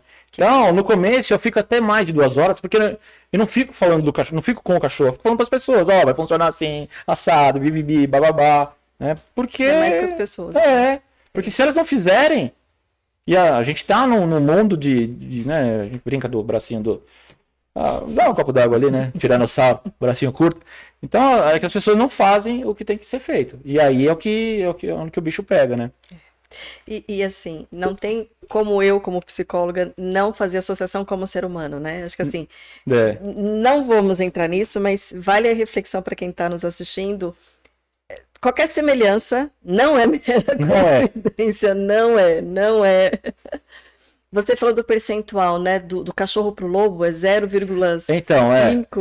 Eu, é, O DNA do cachorro e a fisiologia do cachorro pro lobo é de 99,2, 99,8, depende da raça. Entendeu? Ah, como assim depende da raça? Só para o pessoal entender. Existem raças que são muito primitivas. Tiveram pouca. É... Ou então um pouquinho antes, vai. Toda, todo, todo cachorro foi o homem que mexeu geneticamente para ser aquele cachorro que ele é. Não existe labrador na natureza, Spitz alemão, não existe. Não existe. Todas as raças, 460 e poucas raças que existem hoje no mundo, foi o ser humano que mexeu para usar como uma função para si, tá? Para puxar um trenó, então é o caso do, dos Husky, do São Bernardo, que é um cachorro de tração, o Terra Nova, o, a linha dos cães pastores para guarda, todos os cachorros foi o ser humano que mexeu. E depois tem uma outra historinha disso. Então, só que tem umas raças que foram pouco mexidas, que a gente chama de primitivos, que é as linhas dos Spitz, os Huskies, esses cachorros.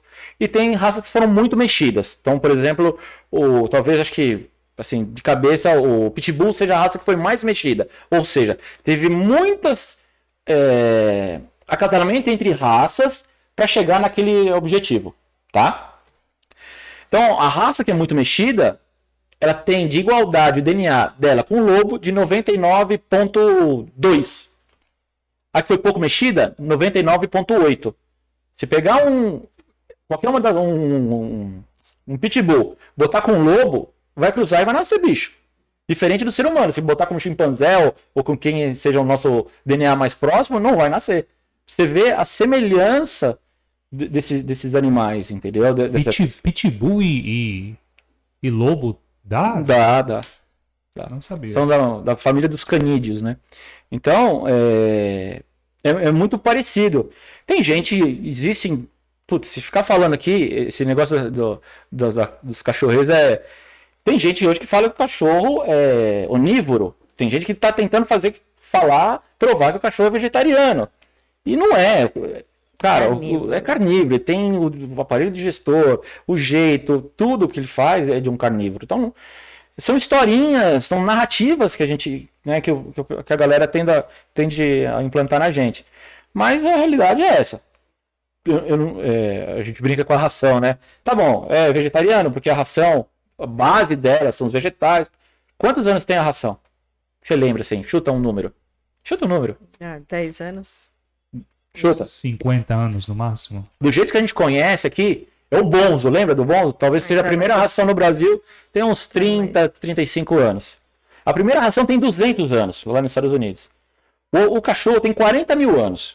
O que, que ele comeu antes disso? Não foi girassol. Não foi. Entendeu? Então ele comia uma presa lá, um, eventualmente comia um matinho, até come, mas é majoritariamente é carnívoro, né? Uhum. Então, não adianta a gente querer mudar a natureza do bicho. De novo, a gente humanizando, né? A gente humanizando. E humanizando é talvez eu, eu, não quero ser pejorativo, mas talvez tá. eu faça alguma caricatura uhum. aqui. É, é, colocar sapatinho, é colocar. Também. Na verdade, é colocar. É... é... Não é só isso, isso é esteticamente falando, Sim. né? Humanizando vai muito mais. Vai, é comportamental, né? É basicamente o seguinte: é você ver naquele indivíduo coisas que não é daquele, daquela espécie. Ah, ele tá assim porque tá chovendo. Cara, ele tá assim porque ele tá cansado, tá de saco cheio, ele tá qualquer outra coisa. Mas não é porque tá chovendo.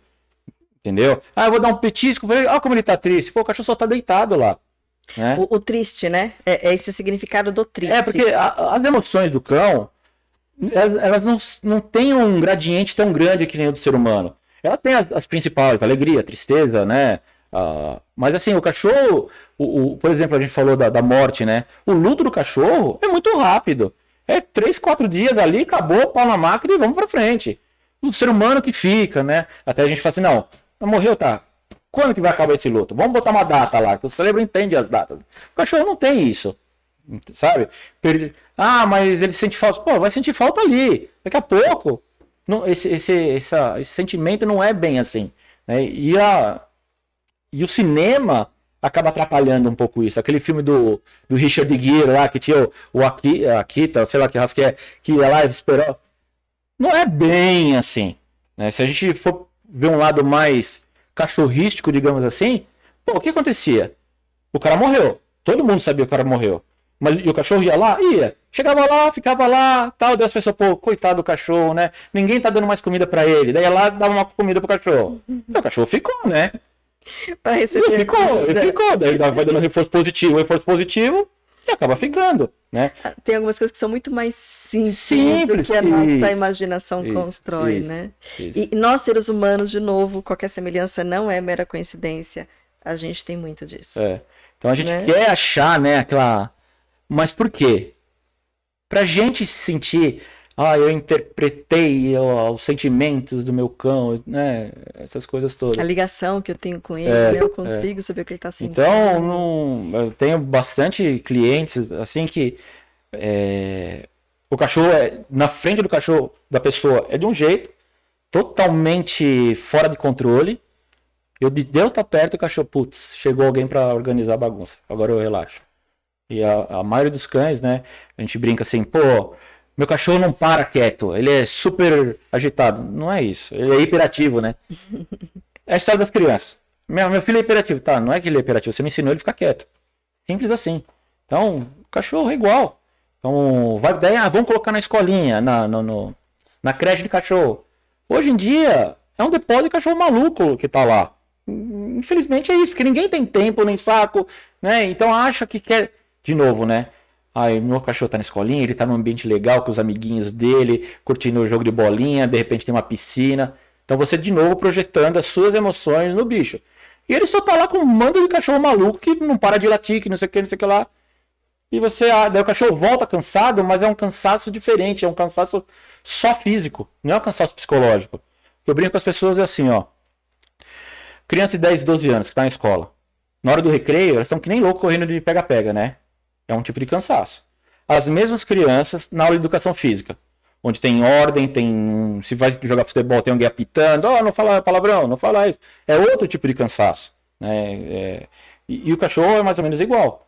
O cachorro na, na casa ou numa creche, onde tem é, a figura desse, desse adestrador, digamos assim, é uma. O cachorro no lugar. Pra Paula lá de novo. Ah, eu gosto de cachorro, vou abrir uma creche. Cara, você vai entrar pelo cano. Vai ganhar dinheiro? Vai, mas você vai acabar com a sua vida.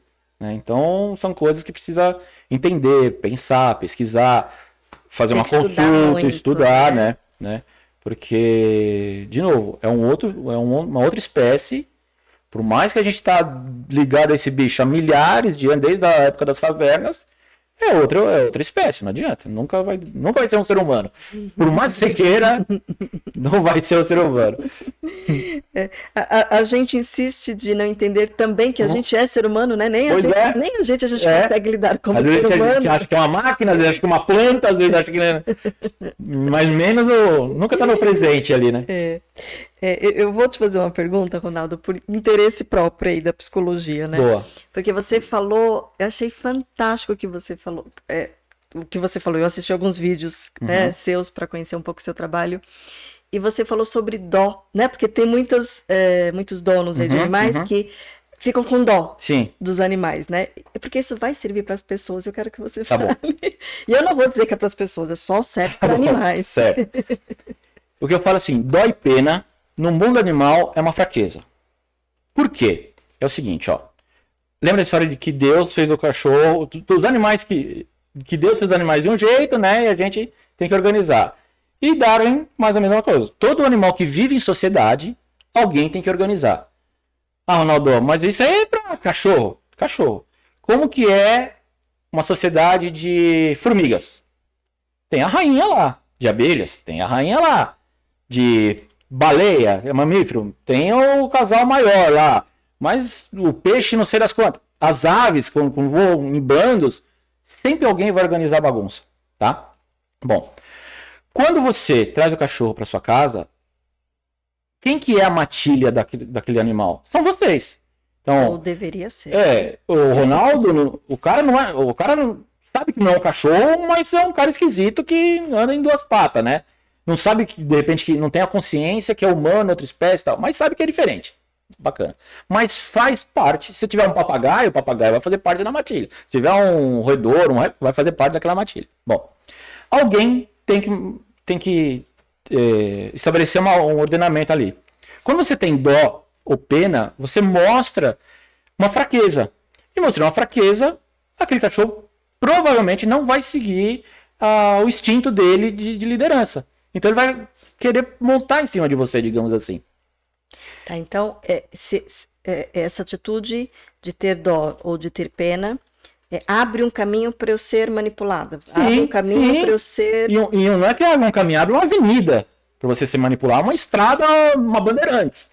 Porque é ali que o cachorro vai fazer de tudo para Reinar. para reinar. E daí eu vou te trazer uma, uma outra reflexão. Você já trabalhou de funcionário alguma vez na sua vida? Já, já. Já. Você teve chefe, então. Sim. Você gostava, se o seu chefe, você gostaria de ter um chefe que fosse firme ou um chefe fraco? Um chefe, como dizem, chefe banana, um chefe firme. E por que o cachorro você não pode ser firme com ele? Entendeu? E não tô falando, de novo, para ser vil, para ser exercer a dominância de uma maneira. Firmeza não é Não é isso. É, é. Você tem que respeitar como espécie. Então tem alguns símbolos pro cachorro que ele entende, né? A hora que você chega, se você chega e ele pula em você e você, ô cachorrão, não sei o que, pra você tudo bem. Só que pro cachorro é uma tremenda falta de respeito um cachorro pular em cima de outro. Então a sua dom- dominância, a, a sua hierarquia, digamos assim, vai lá pra baixo. Entendeu? Ah, mas é sempre assim? Não, você tem que estabelecer a hierarquia. Estabeleceu? O cachorro entendeu que você que manda, ele que obedece, simples assim? Acabou. Você é humano, ele é cachorro, acabou. A comida, você põe a comida, ele vai lá, come e limpa o prato. Agora a comida que fica lá e fica, e fica, fica, fica, é outro símbolo. Que ele, pra que, que ele precisa respeitar a hierarquia se a comida tá lá? Você é só a garçonete que vai lá e traz a comida para ele. Então tem alguns símbolos pro cachorro que ele entende que você é um banana. Então, a comida, a história do passeio, que ele sai passeando, cheirando, mijando, latindo pra todo mundo, te puxando. Então você só é um- uma carga pra ele te puxar. Sabe? Então tem uma série de coisinhas, de detalhes. Uma série nem, eu acho que se for listar tem 4, 5. É o passeio, é a comida, é a história de subir nos lugares, ou em você mesmo. É a história de, do cachorro poder circular no começo, aonde, aonde que ele pode ficar ou não. Se você estabelecer essas 4, 5 coisas nos primeiros meses de vida do cachorro, acabou. Né? Porque você criou um padrão. E quando você cria um padrão, o cachorro não, vai mudar. Eu, é, a gente- o, o cachorro, quando ele estabelece. Neurologicamente, ele não consegue mudar um padrão. Né? Vou te dizer o seguinte: eu estou em depressão. Estou lá uma semana, um mês em depressão. Daí chega um dia e fala: chega. A partir de hoje, eu vou mudar. Eu não quero mais. Vou para academia. Então, eu mudo meu padrão e, e vou conseguir sair do buraco. O cachorro não consegue fazer isso.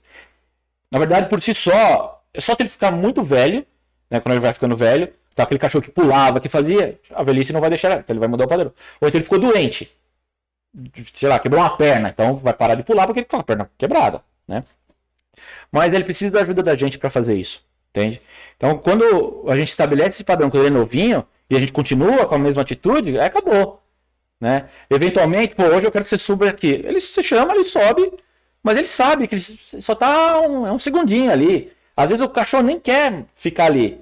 Ele quer ficar no lugar dele, sabe? Então essas coisas é, é- As pessoas não entendem isso. De novo, porque quer pegar o carro sem saber dirigir. Né? Então. E, e não entendo quando você fala, né? Respeitar a espécie como espécie está muito associado com, com, a, com a dificuldade que a gente tem de enxergar o outro, Sim, sim. né? A outra espécie, É. ou outra pessoa, pouquinho mais perto do microfone. isso. É, a outra espécie ou outra pessoa, porque na verdade eu estou sempre projetando, na maioria das vezes eu estou Uhum. projetando as minhas necessidades, as minhas carências, É, as minhas é. expectativas no outro, seja. E a culpa é minha, humano- eu ponho quem eu quiser. Excelente. É no cachorro, é no, no vizinho, no tempo. Né? Fazendo um ganchinho com isso aí, sem, sem querer filosofar aqui, né? Só um- uma coisa mais prática. Mas tá no lugar certo, pô. É, não, é porque é pra não ficar aquele negócio e tal. Mas é, fazer, uma pergunta, fazer uma pergunta aqui pra você. No, no ponto de vista, assim, do. Da, da educação com, com os menores, com as crianças. Como você vê isso? Porque hoje em dia a gente vê uma sociedade muito. Eu defendo a individualidade, né? Mas a gente vê uma sociedade de pessoas muito em si mesmadas e não indivi... não que entendam a individualidade. Elas estão só dentro delas, elas não percebem. Mimadas, né? Se quer dizer. Eu não quero usar termos mais, Tá mais, mais, mais duros aí. Tá né? bom. Mas a gente vê mais nesse sentido. É, Do, do seu ponto de vista, com toda essa sua experiência, como você vê essa questão aí é, no auxílio? Porque a gente está vivendo um mundo tecnológico, a pessoa não sai da frente do celular, e vindo metaverso e outras coisas. Aí como você vê isso? Tá. É assim, ó. É... É, é preocupante, né? Vocês vão, vocês vão lembrar de mim. Vocês vão lembrar disso. Tinha um adesivo nos carros. é, consulte sempre um advogado. E vire ter um. Consulte sempre um adestrador. Por que isso? A maioria dessas crianças que tem esse, eh, esse, esse, elas reinam, né? Na verdade toda essa, elas são os reizinhos dentro da família. Eu quero um cachorro. Daí o pai, por culpa que não tenho, não tô presente o tempo certo, não tá na escola, não tem o carro que o, que o amiguinho tem, tá bom, vamos comprar o cachorro. É o começo do fim. Da criança vai piorar e do cachorro, principalmente, né? Então, a primeira coisa é isso. É entender que se você chamar o adestrador, ele vai falar assim, cara, vocês não têm estrutura para ter um cachorro. Vamos ter um gato, um, um bicho de pelúcia.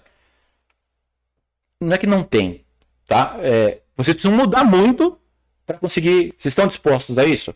Né? Porque fala não tem, dá a impressão que você está bloqueando, boicotando, né? o cara, podando o cara, e não é isso.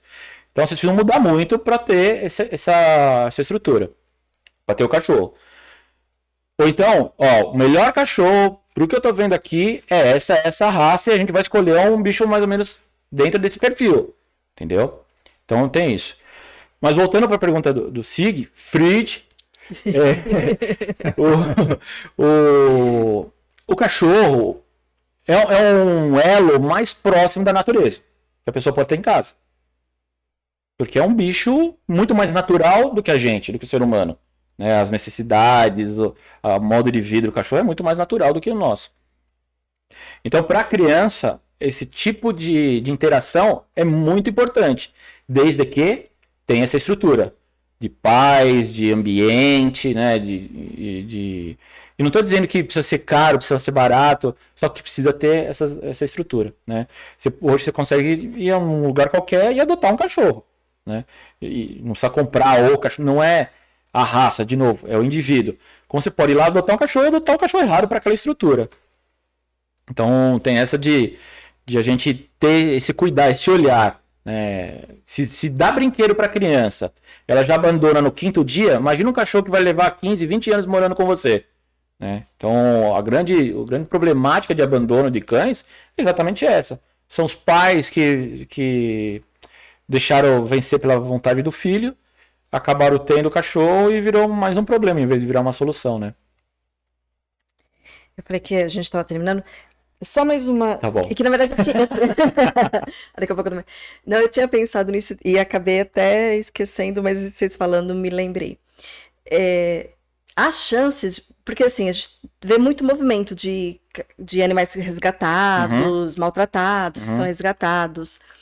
É, você vê possibilidade de adestrar e treinar é, da psicologia, eu não entendo de, de animais, do- na questão de trauma, né? Assim, é, esses animais, eles conseguem ser resgatados Tá. Psicologicamente. Vamos falar de cachorro que tá fora da caixinha. fora da É caixinha. isso. Cachorro que Que foi encontrado. Tá. é assim, ó. Normalmente o cachorro não tem essa assim, ah, eu fui abandonado e eu sou assim, eu sou essa. Ele não, não tem isso. Ele, é um padrão que se estabeleceu nele e ele vê um ser humano, ele já. O que, que ele vai. Ele vai. eh, Ele tá condicionado que o ser humano é ruim, por exemplo. Instinto de sobrevivência. Instinto de sobrevivência, simples assim. Quanto a gente consegue melhorar isso? Vamos dizer que tem uma escala de 0 a 10, onde o 5 é o cachorro equilibrado. O 0 seria o, o super medroso e o 10 seria o cachorro super agressivo, tá? De novo, os dois vão morder, né? Só que cada um numa ponta. Se o cachorro tá nessas extremidades, dificilmente eu vou trazer ele no 5. Mas que eu vou chegar em 4,5 aqui, 4, 4,5 e É aqui em bastante. 6, 6,5, É bastante. a gente consegue fazer. Desde que deixe o, o adestrador trabalhar. Às vezes eu tenho que pegar esse cachorro, tirar do ambiente, porque vai gerar uma mordida, uma complicação, e de novo o cachorro chutado para a rua. Então, tira do ambiente, leva para um ambiente que saiba o que vai fazer com esse cachorro. Então, durante muito tempo, eu pegava cachorro agressivo, trazia para minha casa e fazia todo um, um trabalho com o cachorro. Na verdade, a gente dá um, um reset. Como que é esse reset funciona? A grosso modo, tá? Para senão vai ser uma- mais umas 5 horas de aula. Esse reset é um gelo que a gente fala. Vamos dar um gelo, vamos ignorar esse cachorro. Eu chego lá para dar comida para ele. Ele fica latindo, latindo, latindo. O que, que ele tá falando para mim? Eu não quero você aqui. Não, não vem aqui. E eu aceito. Viro as costas e vou embora. No outro dia, eu vou lá dar comida para ele. Eu vou lá, sem falar nada. Porque quanto mais a gente fala, é um estímulo errado, né? Pro, pro animal. E aí, ok, vira as costas, bora. No quarto dia, quinto dia, sei lá que dia, o máximo que, que já, já aconteceu foi sete, já... oito dias. O cachorro falou: bom, esse cara vem aqui perto. Não fala nada comigo, não me bate, não faz nada, tá do outro lado da grade. Eu lato, ele vai embora. Só que eu tô com uma fome do cão. Na hora que o cachorro para de latir, eu abro a porta. Ele ficou ali, eu vou lá, ponho a ração, fecho a porta. Daí vai lá e come. Daí, pô, esse cara até que não é tão ruim. E aí a gente deu, deu esse gelo primeiro nele. Até que uma hora eu vou entrar no canil. É gelo sempre. Não vou brincar com ele, não falo o nome dele, nem olho para ele. É como se ele não existisse lá. Porque eu tenho que apagar os outros padrões e o silêncio, a serenidade para o animal. Faz sentido ele entender que aquilo lá não oferece risco. Porque o cachorro está sempre nesse gerenciamento de risco. Só que se ele está desequilibrado, o gerenciamento de risco vai para casa do chapéu. E para ele tudo é motivo para ele ficar daquele jeito. Então, no, no, frigir dos ovos, assim, é um trabalho de um mês e meio, dois meses. Depende de quanto, de quanto trauma está nesse cachorro. Entendeu? Então, às vezes, só de tirar o cachorro de lá e botar ele junto com outros cães, uma matilha mais equilibrada, pô, tem cachorro que a gente já botou lá em 4, 5 dias estava resolvido. Mas eu tinha que fazer um trabalho sério com a família, justamente, ó. Não pode brigar o cachorro. Porque tudo que é demais é, é, é vai mal, né? O, o, cachorro, ele não, ele não sabe um tapa no cachorro, por ser chapado, ele não, não entende o que é aquilo lá. Ele vai entender duas coisas: ou que é uma brincadeira, ou que é uma agressão. Ou uma coisa ou outra. Entendeu? Ele não vai entender que foi só um reforço negativo por alguma coisinha. Não, não é assim que funciona. Entende? Porque não é normal um tapa. Agora, uma mordida. A mãe morde um filhote que às vezes acabou de nascer. A mãe, quando tá terminando de, de, de amamentar os cachorros, começa a nascer os dentes. Quantas vezes a gente vai no canil, a mãe tá de pé num canto, assim, ó, pra poupar as tetas de cima, porque as de baixo dela começa, uau, e dá umas mordidas, pô, você fala, mas vai matar o cachorro. Mas não é, de novo, ela, ela faz, corrige do jeito que tem que ser. Né? E é assim que é. Né? Então, e assim a gente consegue mudar esse padrão. Aos olhos de muitas pessoas, elas não entendem isso e julgam isso como maus tratos. Mas tá bom, então não vou fazer nada. Toca o cachorro, leva para casa, cada um tem o cachorro que merece. Né? Então, não bati, não gritei, não fiz nada disso. Mas esse gelo para o cachorro faz sentido. Ah, tem métodos? Tem métodos. Eu, treino, eu aprendi com militar. Senta, deita. Depois veio 100% positivo. Petisquinho para tudo. O cachorro olhou para cima, petisco. Olhou para baixo, petisco. Olhou para lado, petisco. Também não deu certo. Nada. Extremo. Né? Nada, não, na verdade eu ia falar o seguinte. Acho que nenhum ser vivo cresce e desenvolve só com reforço positivo. Precisa ter o equilíbrio. Qualquer coisa no mundo, ponto positivo, ponto negativo. O, a, a, tomada só funciona porque tem o positivo e o negativo. Tudo é assim. Então não faz sentido que, que o cachorro. Ah, mas tem cachorros que. Sim, existem cães que se você fizer só o positivo vai funcionar. Como existem cães que se você fizer um petisco ele vai te almoçar. Então é muito. É, é, é uma, é uma fala muito fácil de se vender. Ah, eu vou treinar seu cachorro só com petisco, porque só reforço positivo. É muito fácil de vender isso. E o resultado, qual vai ser? Entende? Então, essas coisas a gente precisa ter essa noção, essa. essa... E, e o inverso também. Aquilo que eu aprendi também é over, é demais. Não, não, não precisa. É, hoje eu treino os cachorros, o pessoal, peraí, Ronaldo, você tá aí, nem te ouço. Porque o cachorro escuta 10 vezes mais que nós. Então não precisa, né? Uhum. É. Mas é que eu, eu, aqui nas minhas conjecturas, né? É, de repente seja uma coisa a mais para esses grupos que fazem resgate, sei lá, tem uma informação aí a mais que assim, né? É, é, gente, não só resgatar por. Sim, a gente. De novo, né? Tem é, resgatistas e ONGs muito boas e, e outras que são acumuladores e outros que só estão interessados no dinheiro que recebem. Então é um mundo. Tem um ser humaninho ali do, né, atrás. então tem isso, né? Então o ideal seria que todas elas tivessem uma. Nem vou falar ser um, um adestrador ali do lado e tal. Até porque eu já fiz muito trabalho com ONG. E eu vi que, putz, me decepcionei. Então, se me chamar, se eu conhecer a história da ONG, tá, eu vou lá e faço de graça, não cobro um centavo. E se eu tô falando aqui, eu compro. Agora, na maioria delas, a gente começa a conversar. Quando fica muito mimimi, meu cachorro, muito inho, meu cachorrinho, meu docinho, nem é tão mal intencionado, nem é mal intenção, mas às vezes não está preparada para aquilo. Então ela vai, vai ela vai recolher ou, ou, agregar naquele, naquela, na, naquele conjunto de cães, naquela matilha, um determinado tipo de cães. Porque se chegar um cachorro muito fora da caixinha, ela vai dar um jeito de espirrar com ele para algum lugar.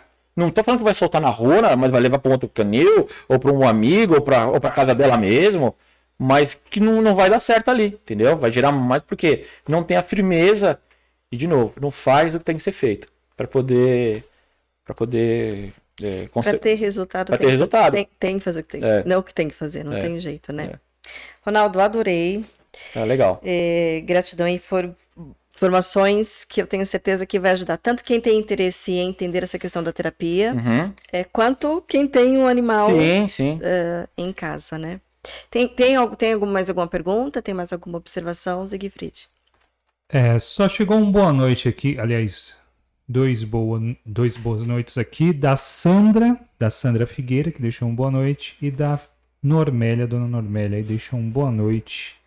Oi, Sandrinha, Normélia, nós. tia, Alexandre, um beijo para vocês. Gratidão, então mais uma vez gratidão.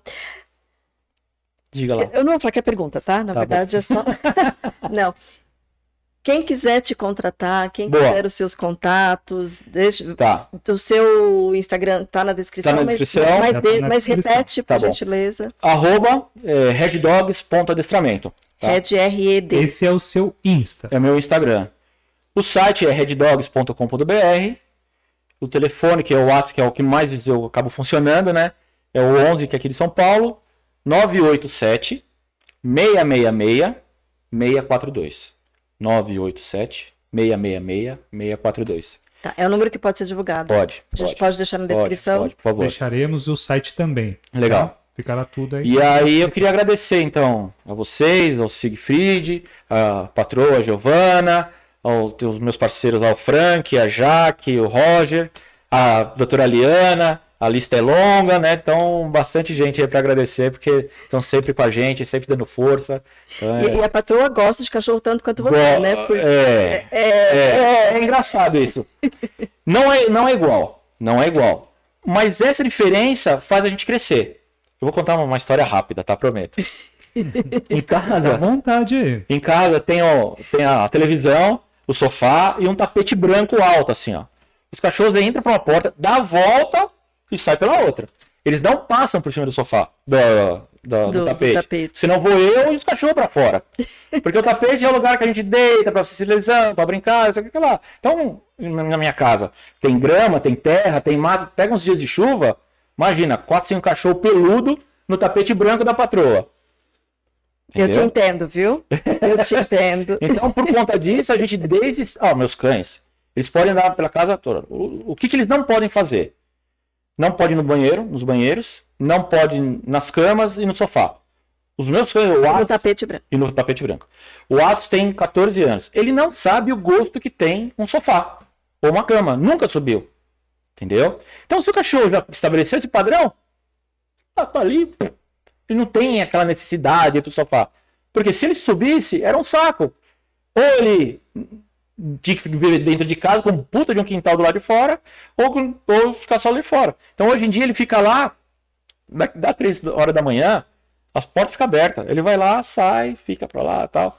E a Aira, que é a, que é a Husky, que é novinha, ainda não, não fica em casa o tempo inteiro. Só fica com supervisão. Porque ela não sabe, não entendeu a regra direito. Então, às vezes, é, pisa no tapete, às vezes quer pular na cama. Então, é lá fora, entendeu? Então, na hora que a Aira tá com oito meses, nove meses. Então, na hora que entendeu como funciona, aí acabou. E assim, não é que precisa ser o adestrador, ah, porque, até porque a, a responsabilidade da Aira é da Luana, da minha filha. Se subir no sofá, vou dar bronca na minha filha. A cachorra é dela. Então, ela que se vire, ela que contrata o adestrador, né? Não pode ser o que está em casa. É. Tá joia. Você quer falar do curso? Você tem um curso? Você tem o... Então, na verdade, eu queria falar de duas. Pode. Ah, do, do- da consulta, que eu acho que é uma coisa que eu acho que. Vou fazer uma pergunta, porque a gente tá num mundo cada dia mais e mais global aqui. A pessoa que estiver lá fora quiser, porque a gente tava com, com pessoas aqui lá de fora. São né? de fora, do Tá. Brasil. precisar entrar em É. contato com você para tirar dúvidas, Uhum. talvez você fazer um curso à distância aí, pode contar com isso também, né? Pode.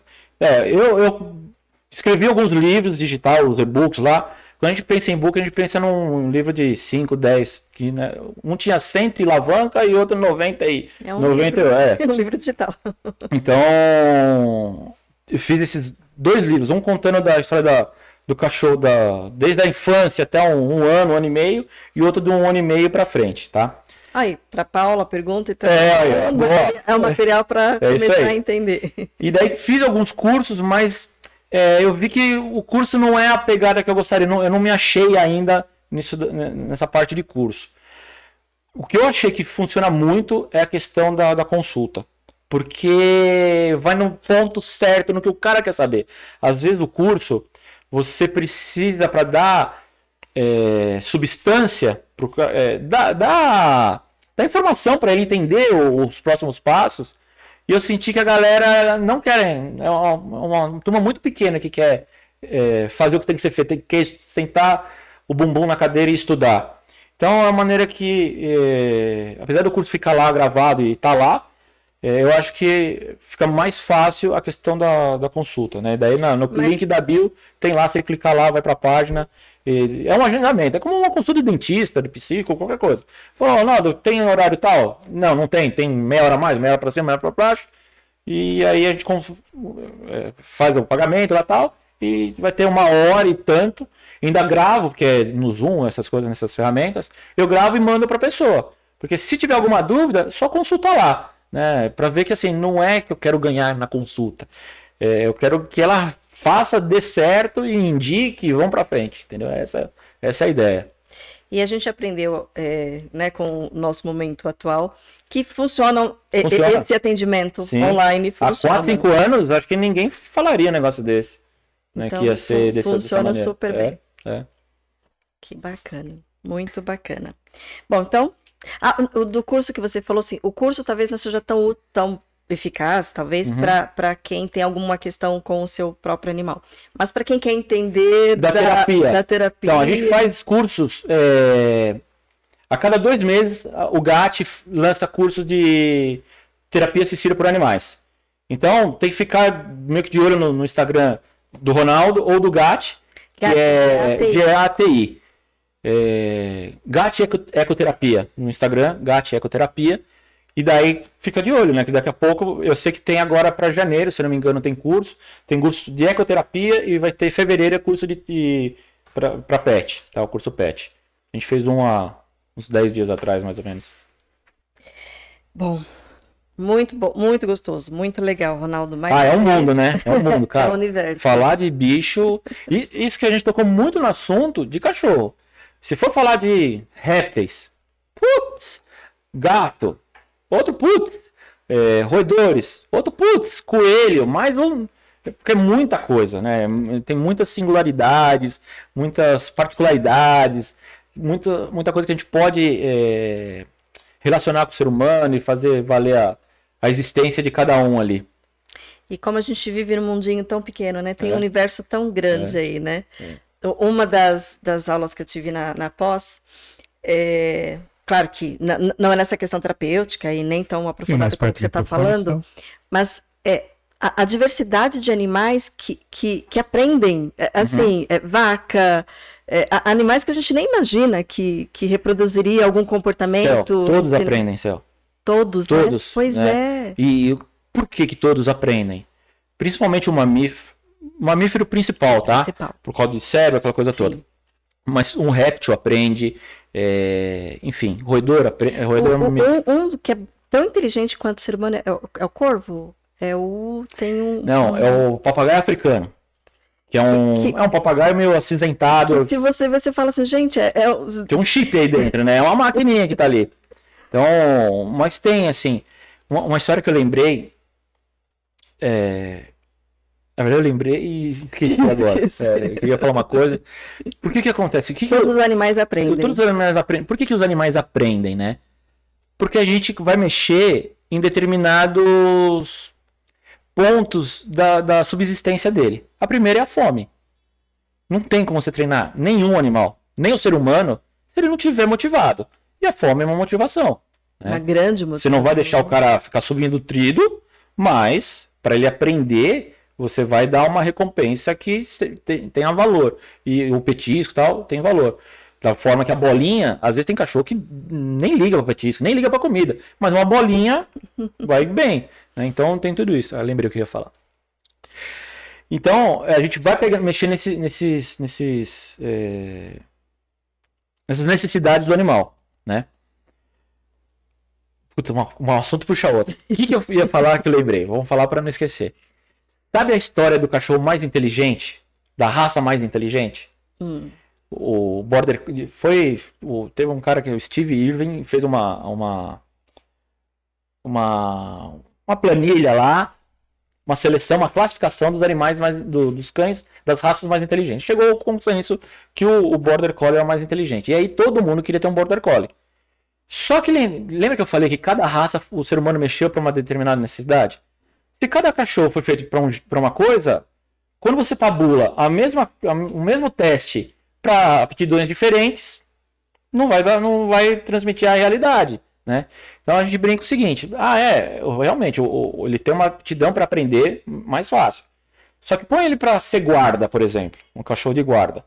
Chega um ladrão lá, joga uma bolinha, Já era. já era o cachorro, entendeu?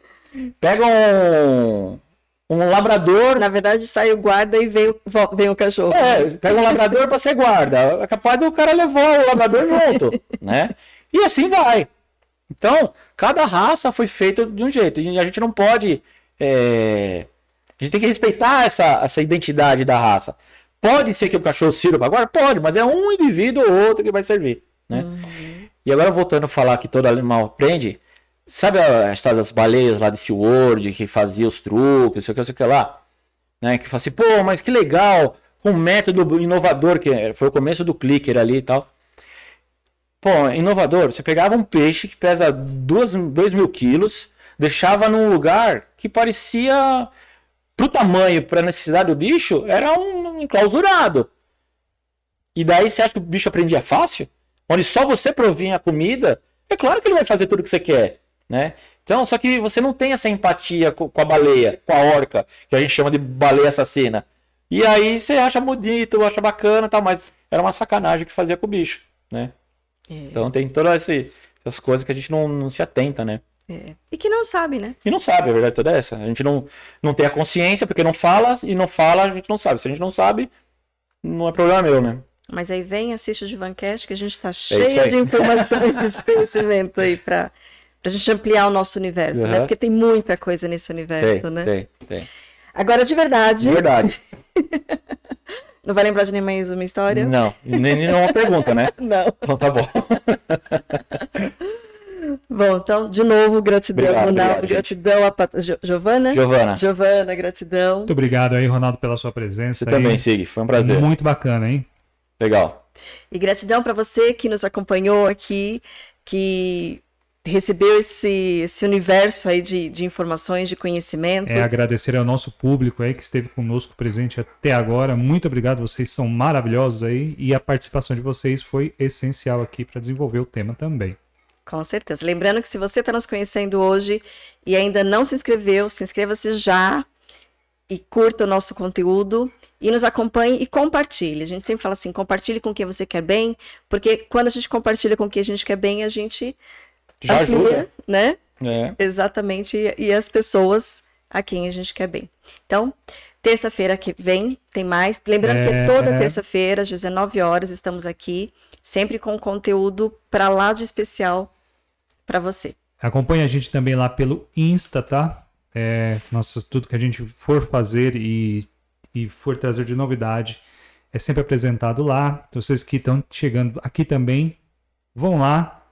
É, tem, a, tem, no, tem, na descrição do vídeo aqui o nosso Insta. Vão lá, segue a gente, ajuda a gente aí que para o nosso trabalho continuar sendo fortalecido. Mais algum é. recado aí? Se você quer dar uma fortalecida no evento lá da Elaine? É, não é só falando assim, é, o, o, nos ajudar é o seguinte, porque assim, quanto mais visibilidade nós tivermos, mais, maior visibilidade a gente vai ter de alcance. Quantas pessoas serão beneficiadas, né? Pessoas com autismo, pessoas com que precisam de terapia, de ecoterapia, vão ser beneficiadas. Só que essa informação precisa chegar.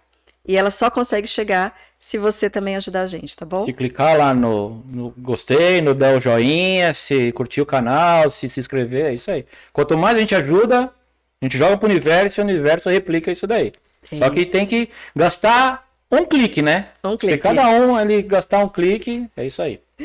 É isso aí. É isso aí, bichão. Lembrando do, do evento, né, que vai ter no próximo final de semana, do Espaço das Meninas, lá na, no Espaço das Caldeiras. Caldeira, é? Casa das Caldeiras, Casa das Caldeiras, Pompeia. é isso aí. Então, lembrando, e quem sabe a gente se encontra lá, porque nós estaremos lá prestigiando também esse evento. Um beijo no seu coração e até terça-feira, às 19 horas. Tchau, tchau. Grande abraço a todos.